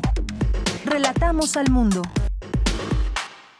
Bien, estamos de regreso aquí en Prisma RU en esta segunda hora y para este concierto, esta invitación que nos dejó Dulce Wet, tenemos boletos, así que si están interesadas o interesados en ello, nos pueden escribir. Tenemos tres para nuestro, a través de Twitter, nuestra red sociodigital de Twitter o a través de Facebook, tendremos otros dos, en total cinco pases dobles para que nos puedan escribir. Ahí encontrarán la dinámica en nuestras redes sociales para que puedan eh, tener esta posibilidad de disfrutar este concierto. No se lo pierdan, de verdad que son eventos de mucha calidad y yo sé que les van a gustar. Afortunadamente nos hemos encontrado con la posibilidad de que varios y varias radioescuchas han tenido oportunidad de ir, nos cuentan, se la han pasado muy bien, disfrutan los conciertos, así que tenemos estos cinco pases dobles. Recuerden, tres se van a ir por Twitter y dos por Facebook si alguien está interesado. Bien, pues nos vamos ahora a esta sección que me gusta mucho, que es, bueno, más que una sección, es el momento de mandar saludos a nuestras y nuestros radioescuchas, como Santiago Luis Enrique Castillo, que está por aquí. Muchos saludos, Santiago. Saludos a Jorge Morán Guzmán, eh, también, que nos dice eh, Lovelock en su libro Gaia, nos advirtió que ya somos parásitos de la Tierra, la cual nos eliminará, pero la vida no terminará. Gracias, Jorge. Muy interesante esto que nos mencionas. Eduardo Mendoza escuchando atento y contento. Abrazos. Muchas gracias, Eduardo. Mayre Elizondo también nos dice, me pregunto si esa forma en la que evolucionará el árbol de la vida en nuestro planeta realmente es la esperada, dado que la existencia de los humanos y su comportamiento son parte de esa misma evolución. Gracias, Mayra, que me manda besos. Igualmente para ti y además un abrazote, Mayra. Gracias por tu atención siempre. Rosario Durán Martínez aquí también deseándonos un, un lindo día igualmente también Rosario Durán, Eduardo Mendoza, que nos dice la frase adecuada y definitiva, el colapso de la civilización. Gracias, Eduardo. Jean-François Charrier también mandando aquí saludos, muy buenas tardes. César Soto nos dice buen jueves sonoro, un saludo, me, me ausento por una urgencia del momento y hasta más tarde los leo. Muy bien, gracias César. Saludos y que te vaya bien en tus actividades. Jorge nos dice la evaluación promueve la competencia entre académicos, pero por calificaciones que implican ingresos económicos empobreciendo los productos de las investigaciones y lo peor en detrimento de la sociedad, de la calidad de la cátedra en todas sus las instituciones. Gracias, gracias a nuestra defensora de las audiencias aquí a través de la cuenta de Twitter, eh, también a, a, Fernando J. Muchas gracias, muy interesante esta entrevista, El árbol de la vida, que miren ahí está publicado también en la Gaceta UNAM si quieren conocer todos estos detalles y bueno en esta entrevista que tuvimos con el doctor Gerardo Ceballos. Mario Navarrete, muchos saludos. También nos dicen en observancia de lo que señala la CAME. Sin embargo, hoy de alta emisión de contaminantes se mejoró. Saludos cordiales. Muchas gracias, Mario. Refrancito, muchos saludos. Muy buena tarde. Nos dice, estamos atentos a las medidas para mitigar nuestro maravilloso estilo de vida que nos mantiene en angustia constante. Hoy, con chamacos y todo en medio del tránsito que está tremendo. No debimos haber salido. Fíjense, yo pensé que iba a estar más tranquilo. Eh, pero ya nos hace este reporte vial, refrancito, el compa refrancito. Muchos saludos y saludos también allá a la familia y ojalá que logren salir pronto de estos, de estos embotellamientos eh, cotidianos en nuestra ciudad. Jorge Fra, te mandamos muchos saludos. Gracias a Mario que le seguimos acompañando ahí en sus trayectos. Altavoz Social y Cultural, muchas gracias. Somos Pumas, esta cuenta también. Guerrero, muchas gracias también. Eh, Jorge, en Estados Unidos los mexicanos celebran más el 5 de mayo que el, que el 15 o 16 de septiembre. Efectivamente, y todo esto tiene una razón justamente, Jorge. Eh, gracias también por los buenos deseos en este jueves. Jorge, Steph Cervantes, muchos saludos. Des O diente, nos dice aquí. Luis M. García, eh, muchas gracias. Pascual Ningún, impostor maya al servicio de Carlos IV. Es la charla que invitan y organizan desde la UAT oficial eh, con el investigador del Centro de Estudios Mayas. Aquí nos manda esta esta posibilidad. Muchas gracias. Gracias, Luis. Eh, a la doctora Carla Salazar también siempre le mandamos muchos saludos. Y entonces, pues ya nos vamos a lo siguiente. Les recuerdo que tenemos boletos para quien quiera disfrutar del concierto que se acaba de mencionar. Ahí la información en nuestras redes sociales. Eh, José Luis Sánchez también nos dice, dulce eh, equipo, hola de ella, dulce y equipo eh, de Radio UNAM. Me interesa tener pase doble. Bueno, ahorita ya aquí ya nos llegó esta petición. Muchas gracias, eh, José Luis. Yo creo que sí, eh, yo creo que sí te lo llevas porque eres de, de los primeros que nos está escribiendo.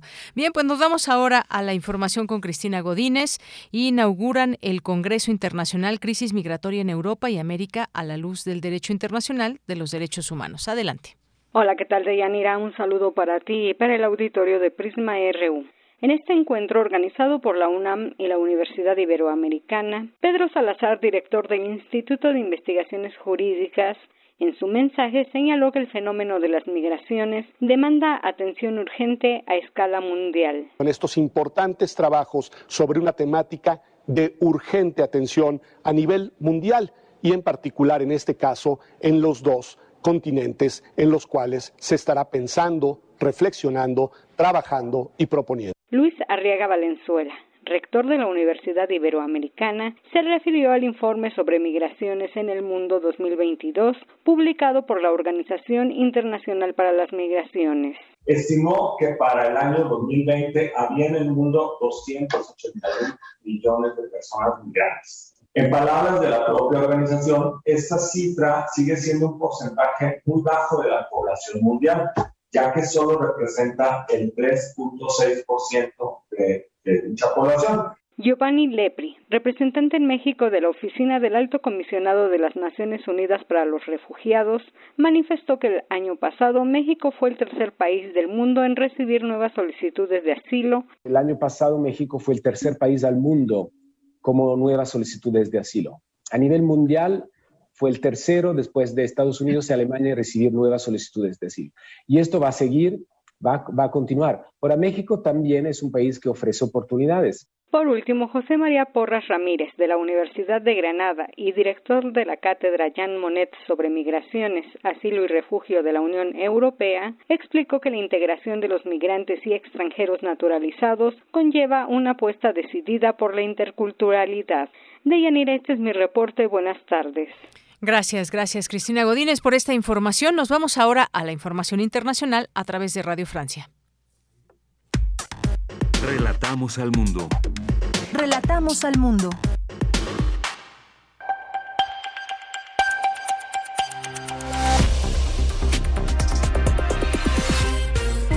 Bienvenidos a este flash informativo de Radio Francia Internacional. Stéphane de Fossé lo hace en los controles. Hoy es jueves 5 de mayo y vamos ya con las noticias.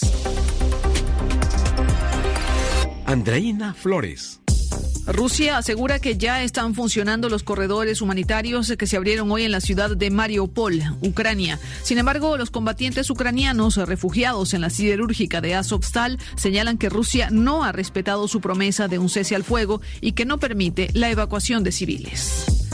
El portavoz del Kremlin, Dmitry Peskov, reconoció que la ayuda de Occidente a Ucrania está afectando el avance del ejército ruso en el terreno, pero que eso no impedirá que Rusia logre el objetivo final. Nuestro ejército sabe bien que Estados Unidos, Gran Bretaña y la OTAN suministran permanentemente al ejército ucraniano datos de inteligencia y otros parámetros. En combinación con el flujo de armas que estos países y la alianza están enviando a Ucrania, estas acciones de ninguna manera promueven la pronta finalización de la operación especial. Al mismo tiempo, tales acciones no pueden impedir el logro de los objetivos de la operación militar especial. Una conferencia de donantes en Varsovia recaudó más de 6 mil millones de euros para ayudar a Ucrania, según anunció este jueves el primer ministro polaco Mateusz Morawiecki. Elecciones locales históricas en Gran Bretaña, una prueba de fuego para Boris Johnson, primer ministro, que podría ser castigado por haber organizado fiestas en su residencia durante el estricto confinamiento que sufría todo el país. En Irlanda del Norte, el partido Sinn Féin, el brazo político del grupo terrorista IRA, ya inactivo, es el gran favorito en las urnas. El mayor narcotraficante de Colombia, Otoniel, comparece hoy ante los tribunales de Nueva York, donde será juzgado por tráfico de drogas. Los familiares de sus víctimas pedían que Otoniel no fuera extraditado, sino juzgado en Colombia, país en el que también se le acusa de homicidio, terrorismo, secuestro, extorsión y otros delitos. El presidente mexicano Andrés Manuel López Obrador comienza hoy su primera gira por Centroamérica después de cuatro años en el poder. Viajará por Guatemala, Honduras, El Salvador, Belice y Cuba. Y AMLO no oculta su intención de reforzar controles para evitar la inmigración ilegal. Y Alemania devolvió hoy a Italia un antiguo manuscrito en latín del astrólogo Nostradamus, desaparecido hace años después de ser robado de la biblioteca de Roma. La investigación comenzó cuando la policía detectó que el manuscrito estaba a punto de ser subastado en Alemania el año pasado. Con esto ponemos punto final a este flash de RFI. Prisma RU. Relatamos al mundo. Bien, continuamos. Vamos a iniciar esta conversación que tiene que ver con migración, acuerdos que puedan darse de alguna manera. Ya está en la línea telefónica. Agradecemos mucho. Nos tome esta llamada el día de hoy a Silvia Garduño, que es oficial de información pública de ACNUR México, la agencia de la ONU para los refugiados. Silvia, muy buenas tardes. Gracias por tomarnos esta llamada. Muchas gracias, Deyanira, y un saludo a todo tu auditorio. Bien, pues quisiéramos platicar con usted sobre este tema de la migración. Estados Unidos reconoce eh, que se prepara para recibir una oleada de, de, inmigrantes y enfrentar una presión extraordinaria, por decirlo de alguna manera, en la frontera con México, una vez que se eliminen todas las restricciones de, la, de entrada relacionadas con la pandemia de COVID-19. Y en este marco, el presidente de México inicia una gira de trabajo por Centroamérica, donde visitará Guatemala, El Salvador, Honduras, Belice y Cuba, y se espera que se aborde este tema migratorio. ¿Qué decir a este momento, que me parece un momento crucial e importante porque se están dando estas posibilidades de diálogo y eventualmente también habrá una cumbre donde eh, pues estén participando en la cumbre de las Américas otras naciones, pero ligado a este tema de lo migratorio. ¿Qué nos puede decir Silvia? Bueno, este, Deyanira, creo que lo importante aquí es el levantamiento de el, eh, la medida conocida como el título 42, eh, que como tú decías, eh, estaba, eh, pues son las restricciones fronterizas que todavía mantiene Estados Unidos y que tienen que ver con la pandemia de COVID-19. Eh, recordemos que eh, pues Estados Unidos eh, decidió implementar ese título 42 eh, digamos, por razones sanitarias, lo cual en la práctica ha impedido a miles de personas eh, a tener el derecho a solicitar asilo en ese país. Entonces, eh, eso es lo que ha venido ocurriendo pues los últimos dos años. Eh, y desde ACNUR eh, nosotros lo que hemos eh, comentado y, hemos pedido es este levantamiento del título 42 para que se pueda restituir justamente el derecho que tienen todas las personas a solicitar asilo en el país que consideren o que así lo deseen y que es un derecho humano fundamental. Entonces, estamos en un momento donde pues pareciera ser que ya va, va a darse este levantamiento finalmente el título 42. Eh, se ha puesto como fecha eh, mayo 23, aunque bueno, no sabemos exactamente si esto va a suceder así o no, porque de pronto pudiera haber también eh, pues algunos rezagos o algunas cuestiones más internas en Estados Unidos, no lo sabemos, eh, pudiera ser que sí se diera eh, un incremento en los movimientos de personas, es algo que, que puede suceder, aunque ahorita sería como un poco eh, apresurado dar estos cálculos. Lo que sí te puedo decir es que pues en estos años donde ha estado vigente el título 42, eh, Estados Unidos ha 1.7 millones de expulsiones de personas, tanto a México como a otros países, eh, eh, negándoles el derecho eh, a esas personas a solicitar asilo. Entonces, eh, pues la verdad es que este, el, estamos como pues muy en favor del levantamiento, sabiendo que esto puede también eh, traer pues mayores eh, personas a la frontera México-Estados Unidos, pero bueno, nosotros estamos trabajando en esa frontera pues prácticamente desde que comenzó esta medida y, anteriormente, eh, haciendo diferentes actividades que te puedo comentar eh, también ahora.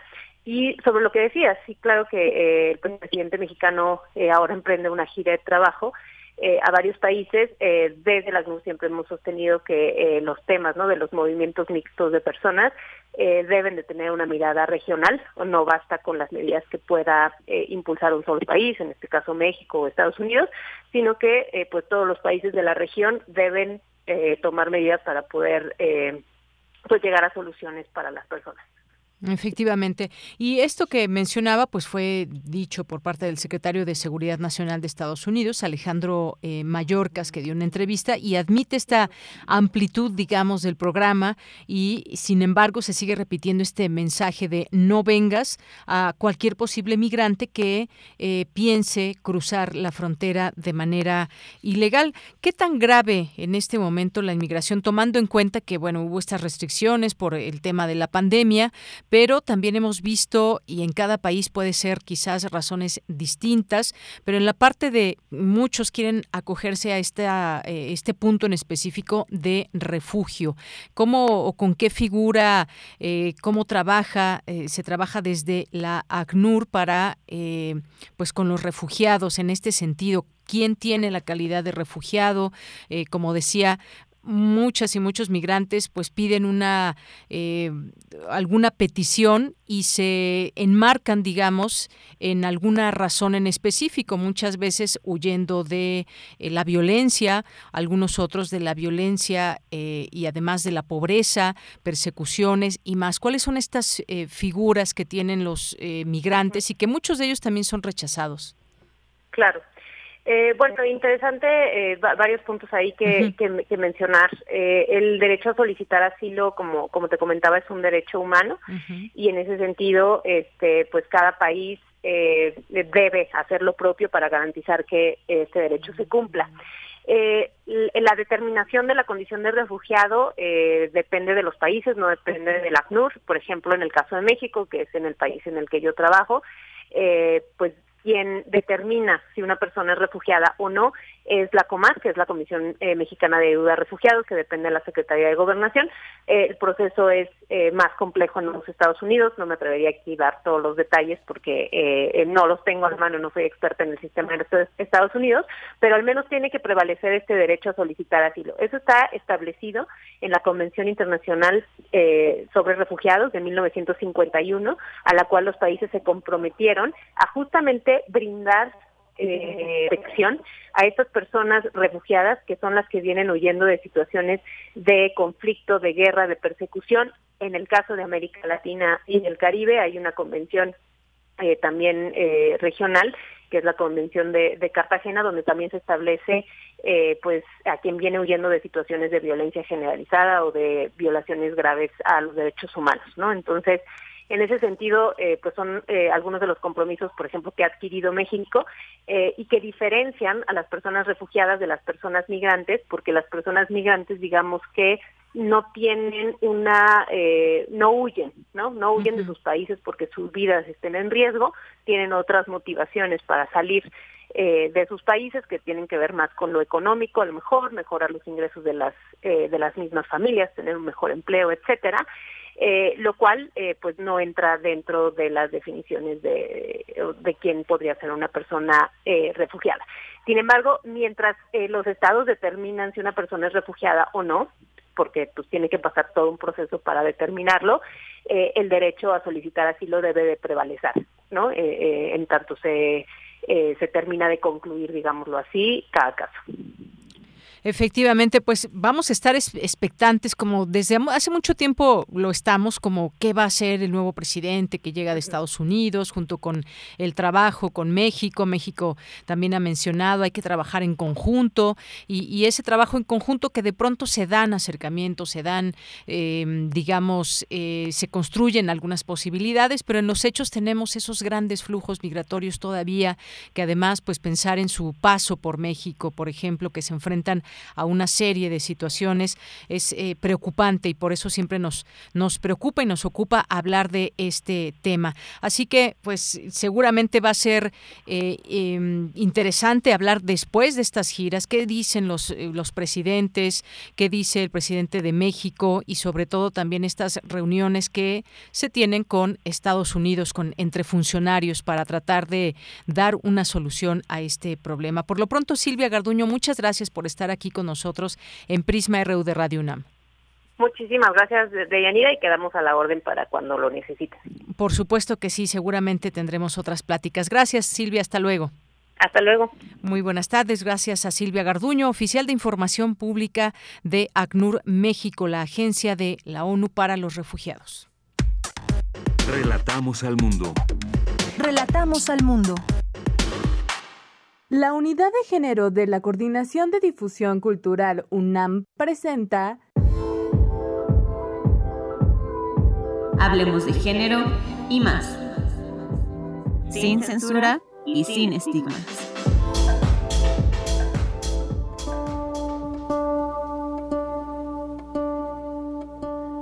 Katia Guzmán Martínez es coordinadora de datos en México, ¿Cómo vamos? y nos ofrecerá hoy datos y reflexiones sobre el trabajo del hogar. Acompáñenos. Katia, platícanos sobre el trabajo del hogar en el sentido estricto de cómo se distribuyen las familias, pues al final de cuentas es una actividad económica. Sí, creo que, a ver, el trabajo del hogar y, de cuidados eh, que usualmente pues no se remunera, salvo que precisamente te dediques a esto y seas una persona trabajadora del, del hogar con remuneración, eh, es una actividad económica, ¿no? Ha sido sistemáticamente excluida por las mediciones y por, las, eh, análisis, y por los análisis tradicionales, pero es precisamente la, la actividad económica eh, que se compone de todas aquellas tareas que permiten que una casa funcione. Las labores de limpieza y alimentación, las compras y la administración de los recursos, el cuidado, apoyo y apoyo a niñas, niños, personas ancianas o con alguna o con alguna enfermedad, ¿no?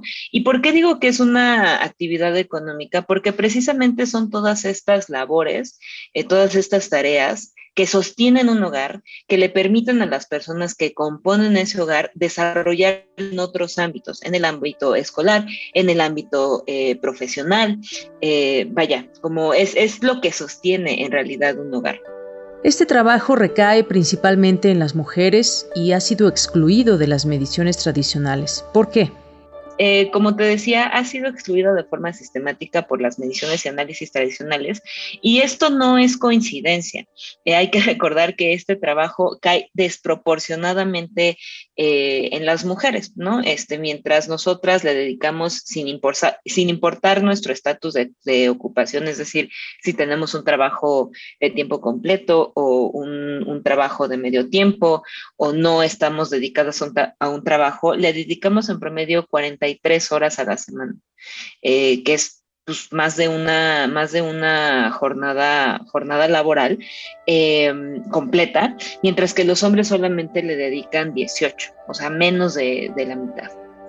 ¿Cómo empezar a cambiar esta situación? Mirar hacia una buena distribución, porque el trabajo en casa no para nunca. Sí, creo que aquí eh, haces una, un muy buen comentario, un comentario muy atinado, que es el, el, trabajo del hogar no para, ¿no?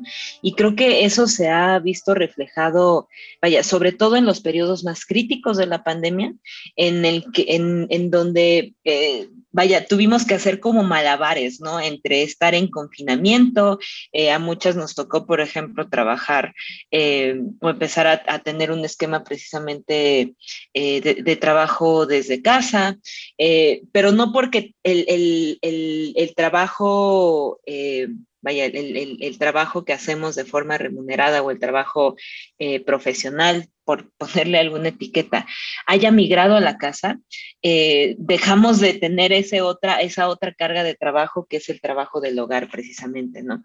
Es una actividad económica, ¿no?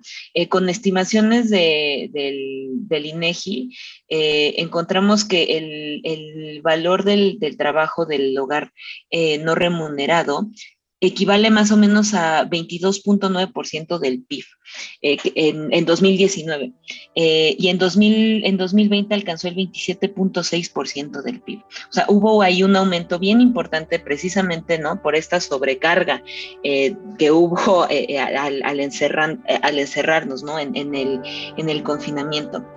¿Qué sugieres entonces para una distribución más justa del trabajo en casa? este tipo de, de estructura, porque al final es una, estructura del, mercado laboral, eh, tiene que atenderse en, eh, varios, en, varios eh, por varias vías, ¿no? Sí desde la oferta de, desde lo público, es decir, desde la oferta de, servicios de cuidados público, eh, pueden ser eh, o se compone, vaya, de guarderías, de estancias infantiles, eh, las escuelas son al final también un servicio de, de cuidados desde lo público, pero se tiene que ampliar.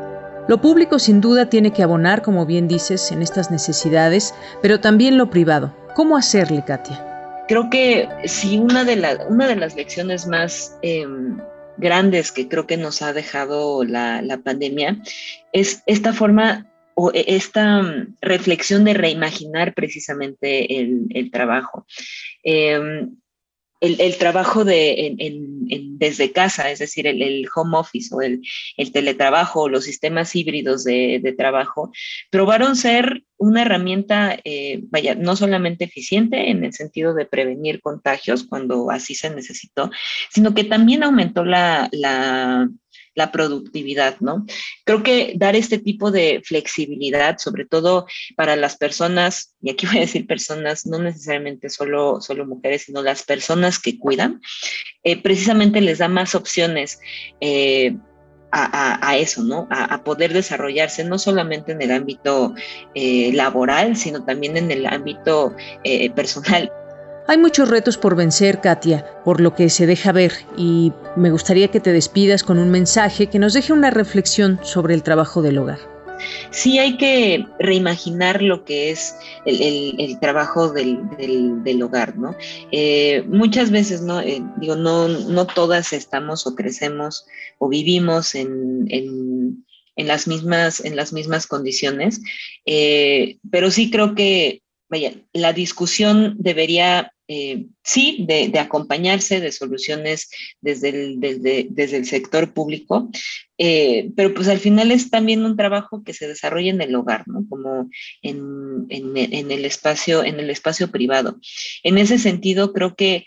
Eh, pues vaya, distribuirlo o tratar de distribuirlo de la mejor o de una manera un poquito menos desproporcionada, sería un paso no muy grande porque otra vez yo sigo eh, creyendo y sigo pensando que las soluciones públicas son lo que eh, pueden en realidad eh, cambiar ¿no? las, las realidades que, vivimos, pero bueno, puede ser como un pequeño granito de arena que aportemos desde nuestros hogares. Gracias a Katia Guzmán Martínez, coordinadora de datos en México, ¿Cómo vamos?, que nos ofreció estas reflexiones sobre el trabajo que todos los días realizamos muchas y muchos en nuestros hogares y que constituye sin duda una actividad económica. Hasta la próxima.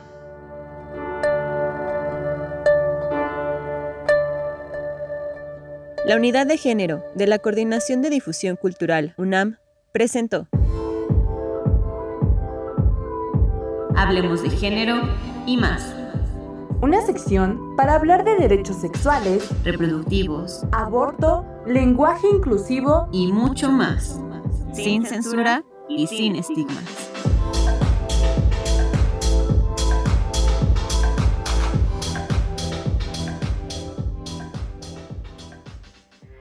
Porque tu opinión es importante, síguenos en nuestras redes sociales, en Facebook como Prisma RU y en Twitter como arroba PrismaRU.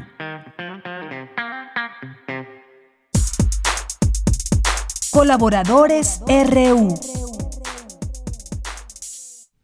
Bien, pues es jueves de cine y nos acompaña Doris Morales, responsable del área de prensa de Filmoteca UNAM y comentarista de cine. Doris, como siempre te saludamos con el gusto de siempre. ¿Cómo estás? Hola, Deyanira, muy buenas tardes. Muy bien, muchas gracias. Con mucho calor, pero aquí andamos. Oye, sí, ah, sigue el calor, 29, 30 grados a veces aquí en la Ciudad de México. Pues cuéntanos, estrenos, hay por ahí también un curso en línea, platícanos. Claro que sí. En esta ocasión les quiero platicar eh, precisamente de dos estrenos que tenemos actualmente en las salas del Centro Cultural Universitario y del curso en línea con valor curricular académico que se titula Series de TV, un modelo para su análisis narratológico, impartido por la maestra Alba Belinda Rodríguez Vaca. Pero bueno, iniciemos con el estreno en la UNAM de la película danesa titulada Tío, eh, aunque es su eh, título original.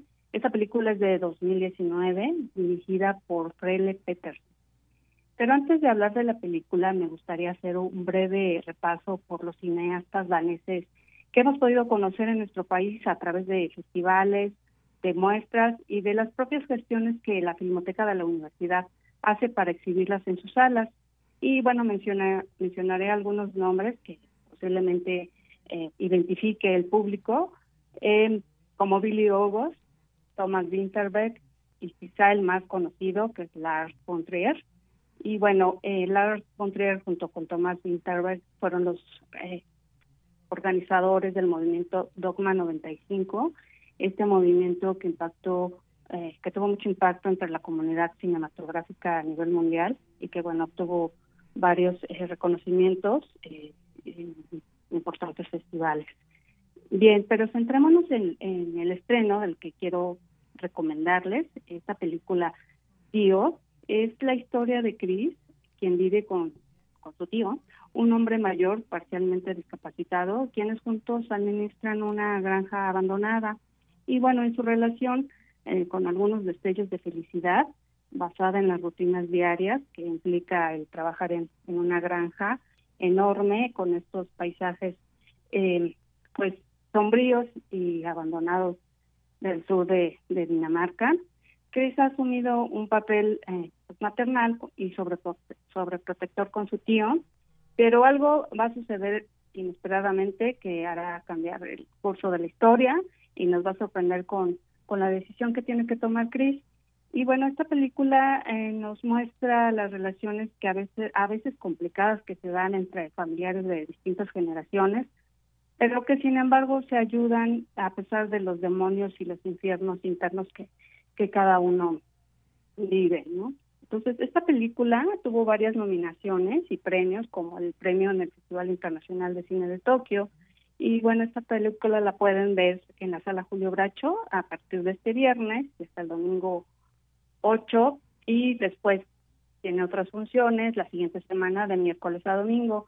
Y bueno, les sugiero que consulten la programación a través de la cartelera que publica la Filmoteca de la UNAM en su página, www.filmoteca.unam.mx, para que revisen eh, los horarios y el que más les, convenga, pues, nos, acompañen a, a ver esta, este estreno. Y bien, otra película que quiero recomendarles, que aunque es una película de, de 1962, es una película eh, sumamente importante, sumamente interesante, eh, que se llama Vivir su vida. Es eh, esta película realizada por Jean-Luc Godard, uno de los máximos exponentes de la nueva ola francesa. Y bueno, la película es justamente considerada el máximo exponente de este movimiento. Recordemos que surgió en este movimiento la nueva ola francesa en, en, ese país a finales de, la década de los 50, en el cual se buscaba la renovación del cine y de donde surgieron grandes cineastas como Agnes Barda, Claude Chabrol, Alain Resnais, entre otros.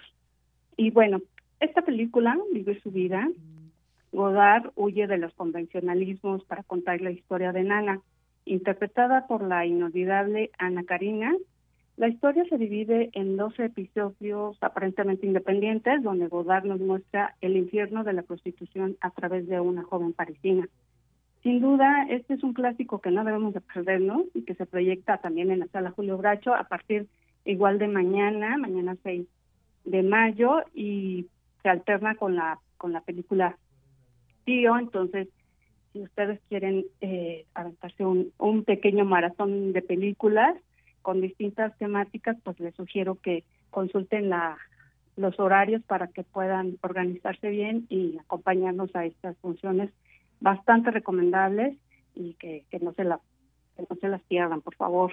Y bueno, también mencionarles que los costos son bastante accesibles para universitarios, para toda la comunidad, está en 20 pesos el boleto y para público en general está en 40 pesos. Entonces, eh, también eh, tenemos otra, la novedad que pueden consultar toda la programación a través de códigos QR que pueden eh, revisarlos a través de la página.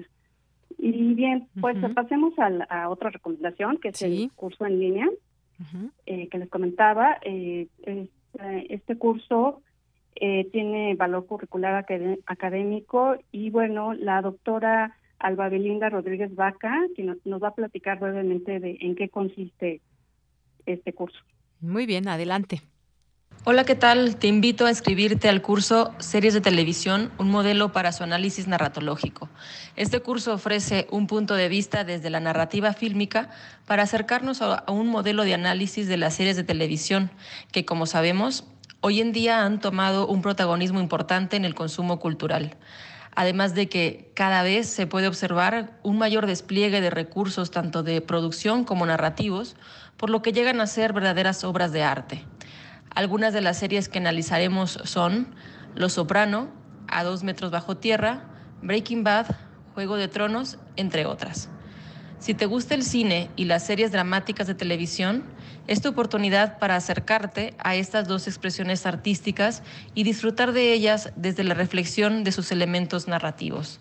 Te espero. Pues bien, de Yeneida Auditorio, pues esta es la recomendación de, cine y de cursos. Eh, quiero comentarles rápidamente que eh, este curso tiene, eh, bueno, cierra las inscripciones el 16 de mayo, porque todavía tienen esta, lo que cada esta semana y la siguiente, para consultar eh, temario a través de la página de Filmoteca. Y bueno, mencionarles que también ofrecemos eh, tres lugares para Puntos Cultura, y también cuenta con descuento para la comunidad. Y bueno, eh, les sugiero que revisen toda, toda la información a través de la página www.filmoteca.unam.mx.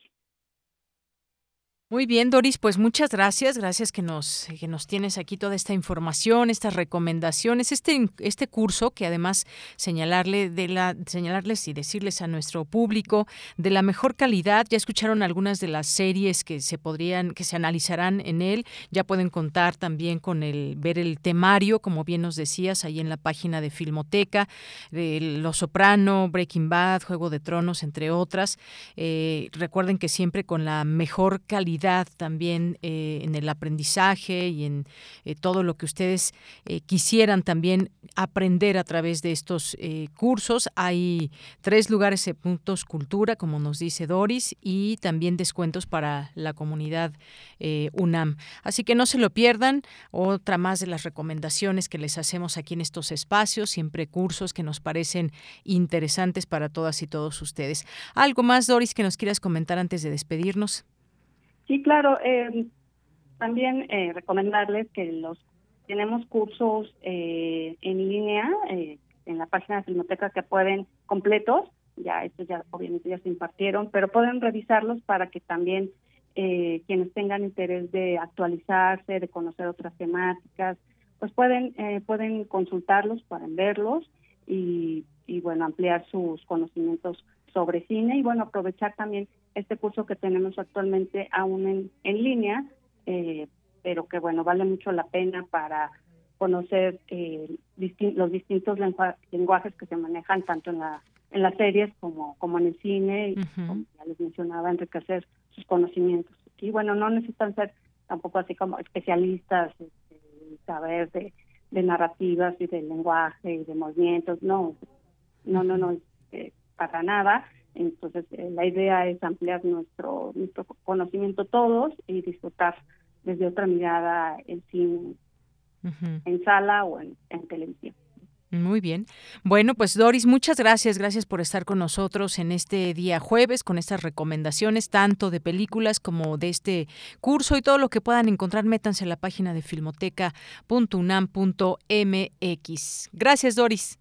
Gracias a ustedes. Buenas tardes. Hasta luego. Muy buenas tardes a Doris Morales, responsable del área de prensa de Filmoteca UNAM y comentarista de cine. Continuamos. Prisma RU. Relatamos al mundo.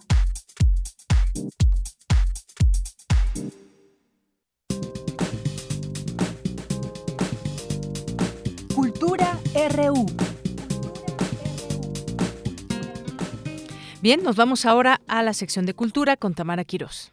Gracias, Doyanira. Muy buenas tardes a ti y al auditorio. Esta tarde nos enlazamos vía telefónica con Clarisa Maleiros, actriz, maestra y codirectora junto con Juliana Faesler de La Máquina de Teatro. Y es que este fin de semana inician temporada de un ciclo escénico repleto de existencialismo y poesía. Maestra Maleiros, bienvenida. El teatro helénico es el escenario donde se abordará la serie de encarnaciones filosóficas donde nos presenta a tres personajes, Arto, Casca y Pessoa. ¿De qué va esta propuesta? Claro, Tamara, con mucho gusto. Uh, ese proyecto tenía este nombre rebombante de serie de encarnaciones filosóficas. En realidad es un proyecto de encarnaciones, que quiero decir, son presentados estos tres autores muy importantes, que son uh, Franz Kafka, Antonin Artaud y Fernando Pessoa, desde un encuentro muy directo con el espectador. Y lo que buscamos con este proyecto, que vamos a presentar esas tres obras, ¿no? Yo encarno estos tres personajes, es aproximar el espectador, la espectadora de las obras de ellos, de su pensamiento que llamo filosófico, que en realidad son sus posturas éticas, su posicionamiento moral también frente a la vida, frente a los otros seres que habitan el planeta con nosotras y también la manera en que nos portamos en nuestra organización social. Son tres autores que marcaron pauta en el siglo XX y siguen muy vigentes ahora en el siglo XXI, ya que Antonin Artaud es un autor fundamental en, en la historia del arte contemporáneo un hombre que fue parte del movimiento surrealista, que tenía una relación muy estrecha con México, que estuvo en México, que buscaba en México una cultura poderosa y que también es fundamental para, para entender los impulsos ¿no? que generó sus escritos al teatro contemporáneo, a las artes plásticas y también eh, estuvo muy presente en el cine. Este es Antonín Artaud, con quien empezamos las representaciones de la serie de encarnaciones en el Teatro Helénico el día 6. Seguimos con Franz Kafka, un autor también bastante conocido, y sus reflexiones acerca de nuestra relación con los otros seres vivos, porque tomo las fábulas acerca de los animales que él escribe tan maravillosamente con informe para una academia como Metamorfosis, ¿no? que muchos conocemos, con investigaciones de un perro y otras más, y entrecruzo sus reflexiones con pensamientos ¿no? que hoy son muy actuales acerca de nuestra relación con los demás seres vivos de la naturaleza. Y Fernando Pessoa, que tal vez no sea tan conocido, pero también es muy famoso, sobre todo por ser un poeta tan representativo de la cultura portuguesa, un hombre eh, muy especial, ¿no? Que escribió sobre muchos, ¿no? Afirmando con muchos heterónimos, quiere decir una personalidad así casi no eh, mandálica sí, multifacética esa multifacética que hablaba sobre el todo y sobre el nada sobre la geología de los abismos también una personalidad fascinante y de él eh, trabajó sobre su cuento La hora del diablo un cuento de su juventud que cuenta esa relación del diablo con María, que la viene a, a encontrar en un baile de carnaval y la lleva un, a un viaje sobre el mundo reflexionando sobre su condición de excluido de la, creación, el negativo, ¿no? De Dios. Entonces, es una serie de trabajos que implican en platicar casi de una forma directa con el espectador desde la encarnación o la usurpación de estas personalidades tan maravillosas que son los tres autores. Eh, me gusta esa palabra usurpación, Exacto. que se apropia de ellos, ¿no? O sea, es, Exactamente. este diálogo entre un autor, el público y usted como actriz y también como directora. Exacto. Y junto a mí se encuentra la máquina de teatro, ¿no? Que es nuestra compañía que hemos trabajado aquí en México ya hace como 26 años está Juliana Faesler, que es codirectora de estos proyectos y también co-dramaturga de algunos de ellos, Fidel Na, Sol Sánchez, Luciana Hernández. Somos un equipo grande de gentes que hemos trabajado sobre esta idea de filosofar, ¿no? De una manera amena desde el juego que siempre invita el teatro, desde contacto en primer grado que uno puede tener con los personajes que habitan nuestro imaginario, desde Hamlet a Fernando Pessoa.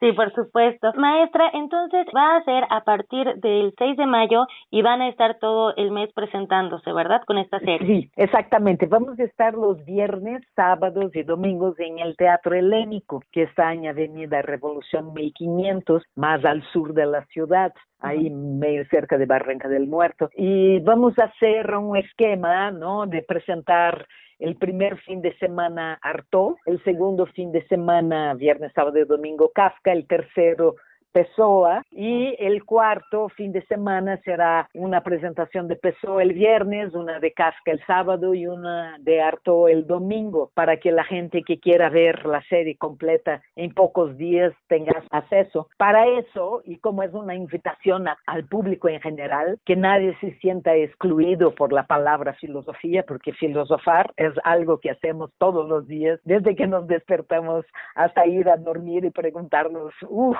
qué día tuve y qué sentido tiene eso. Claro. O, o la filosofía, como yo digo, de la cocina, que ahí estamos, ¿no? Eh, conversando con la zanahoria. Sí, claro. O, o, la pregunta tan básica de hoy qué voy a hacer de comer, ¿no? Exacto. O, o cómo me estoy sintiendo y para qué todo eso. Y cuando evidentemente estamos en momentos más críticos de nuestra vida, ¿cuál es el sentido general de todo el esfuerzo que hacemos para vivir en comunidad o de nuestras tareas en cuanto seres humanos, que estamos ahora medio que en cheque? ¿No?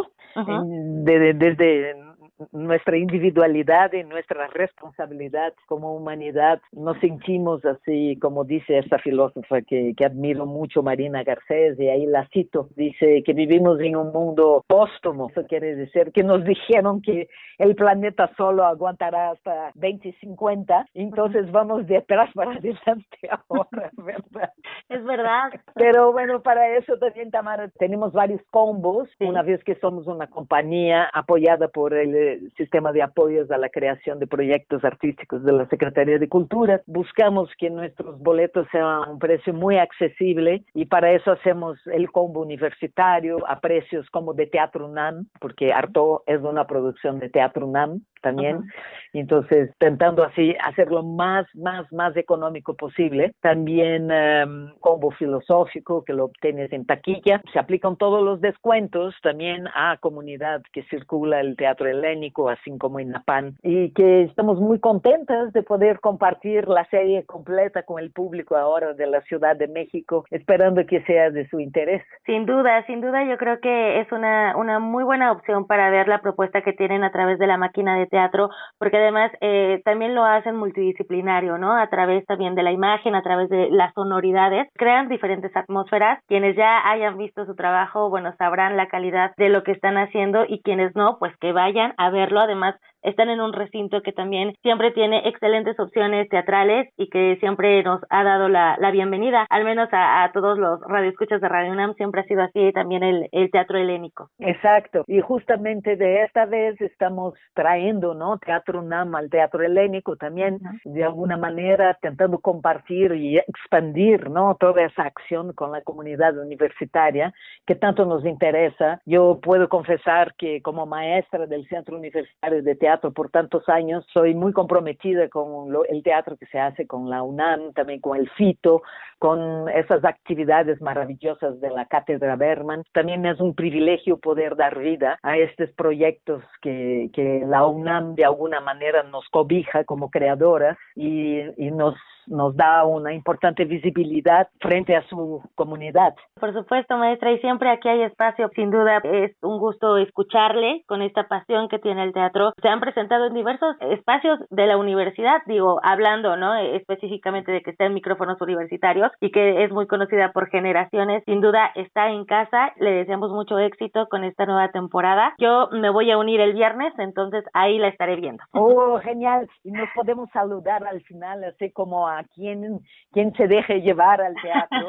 El teatro hoy por hoy, después de esos dos años de ejecución, se tornó una gran fiesta, es un encuentro con mucha felicidad. Sí, maestra Clarisa Maleiros, gracias por este enlace y por la charla. Invitamos al auditorio de Prisma RU a que se unan a la serie de encarnaciones filosóficas a partir de este 6 de mayo a las 8 de la noche en el Teatro Helénico. Muchísimas gracias a ustedes y ahí te espero, Tamara, con mucho gusto para abrazarnos. Claro que sí, ahí nos vemos. Escríbanos a nuestro Twitter arroba PrismaRU porque tenemos cinco pases dobles para la función de estreno de este viernes. Hasta el lunes. Hasta el lunes, Tamara, muchas gracias. Nosotros nos encontramos mañana en punto de la una de la tarde con más información. Gracias por su presencia en este día festivo, festivo 5 de mayo. Gracias a todo el equipo, por aquí a eh, Marco, a Denis, a Andrés, a Michelle, también por aquí está Rodrigo y aquí en los micrófonos se despide de Yanira Morán. nos vamos a despedir con una musiquita ahí ya en cuanto empiece a sonar, yo me despido de ustedes. Vamos a escuchar a eh, una canción que se llama Deja Vu de Cerati. Y recordando que, pues, en, en el 2007, en el Vive Latino, era el primer día del concierto, 2007, casi 50 mil personas que asistieron y entre ellos estaba Gustavo Cerati. Con esto nos despedimos, que tenga buena tarde, buen provecho y hasta mañana.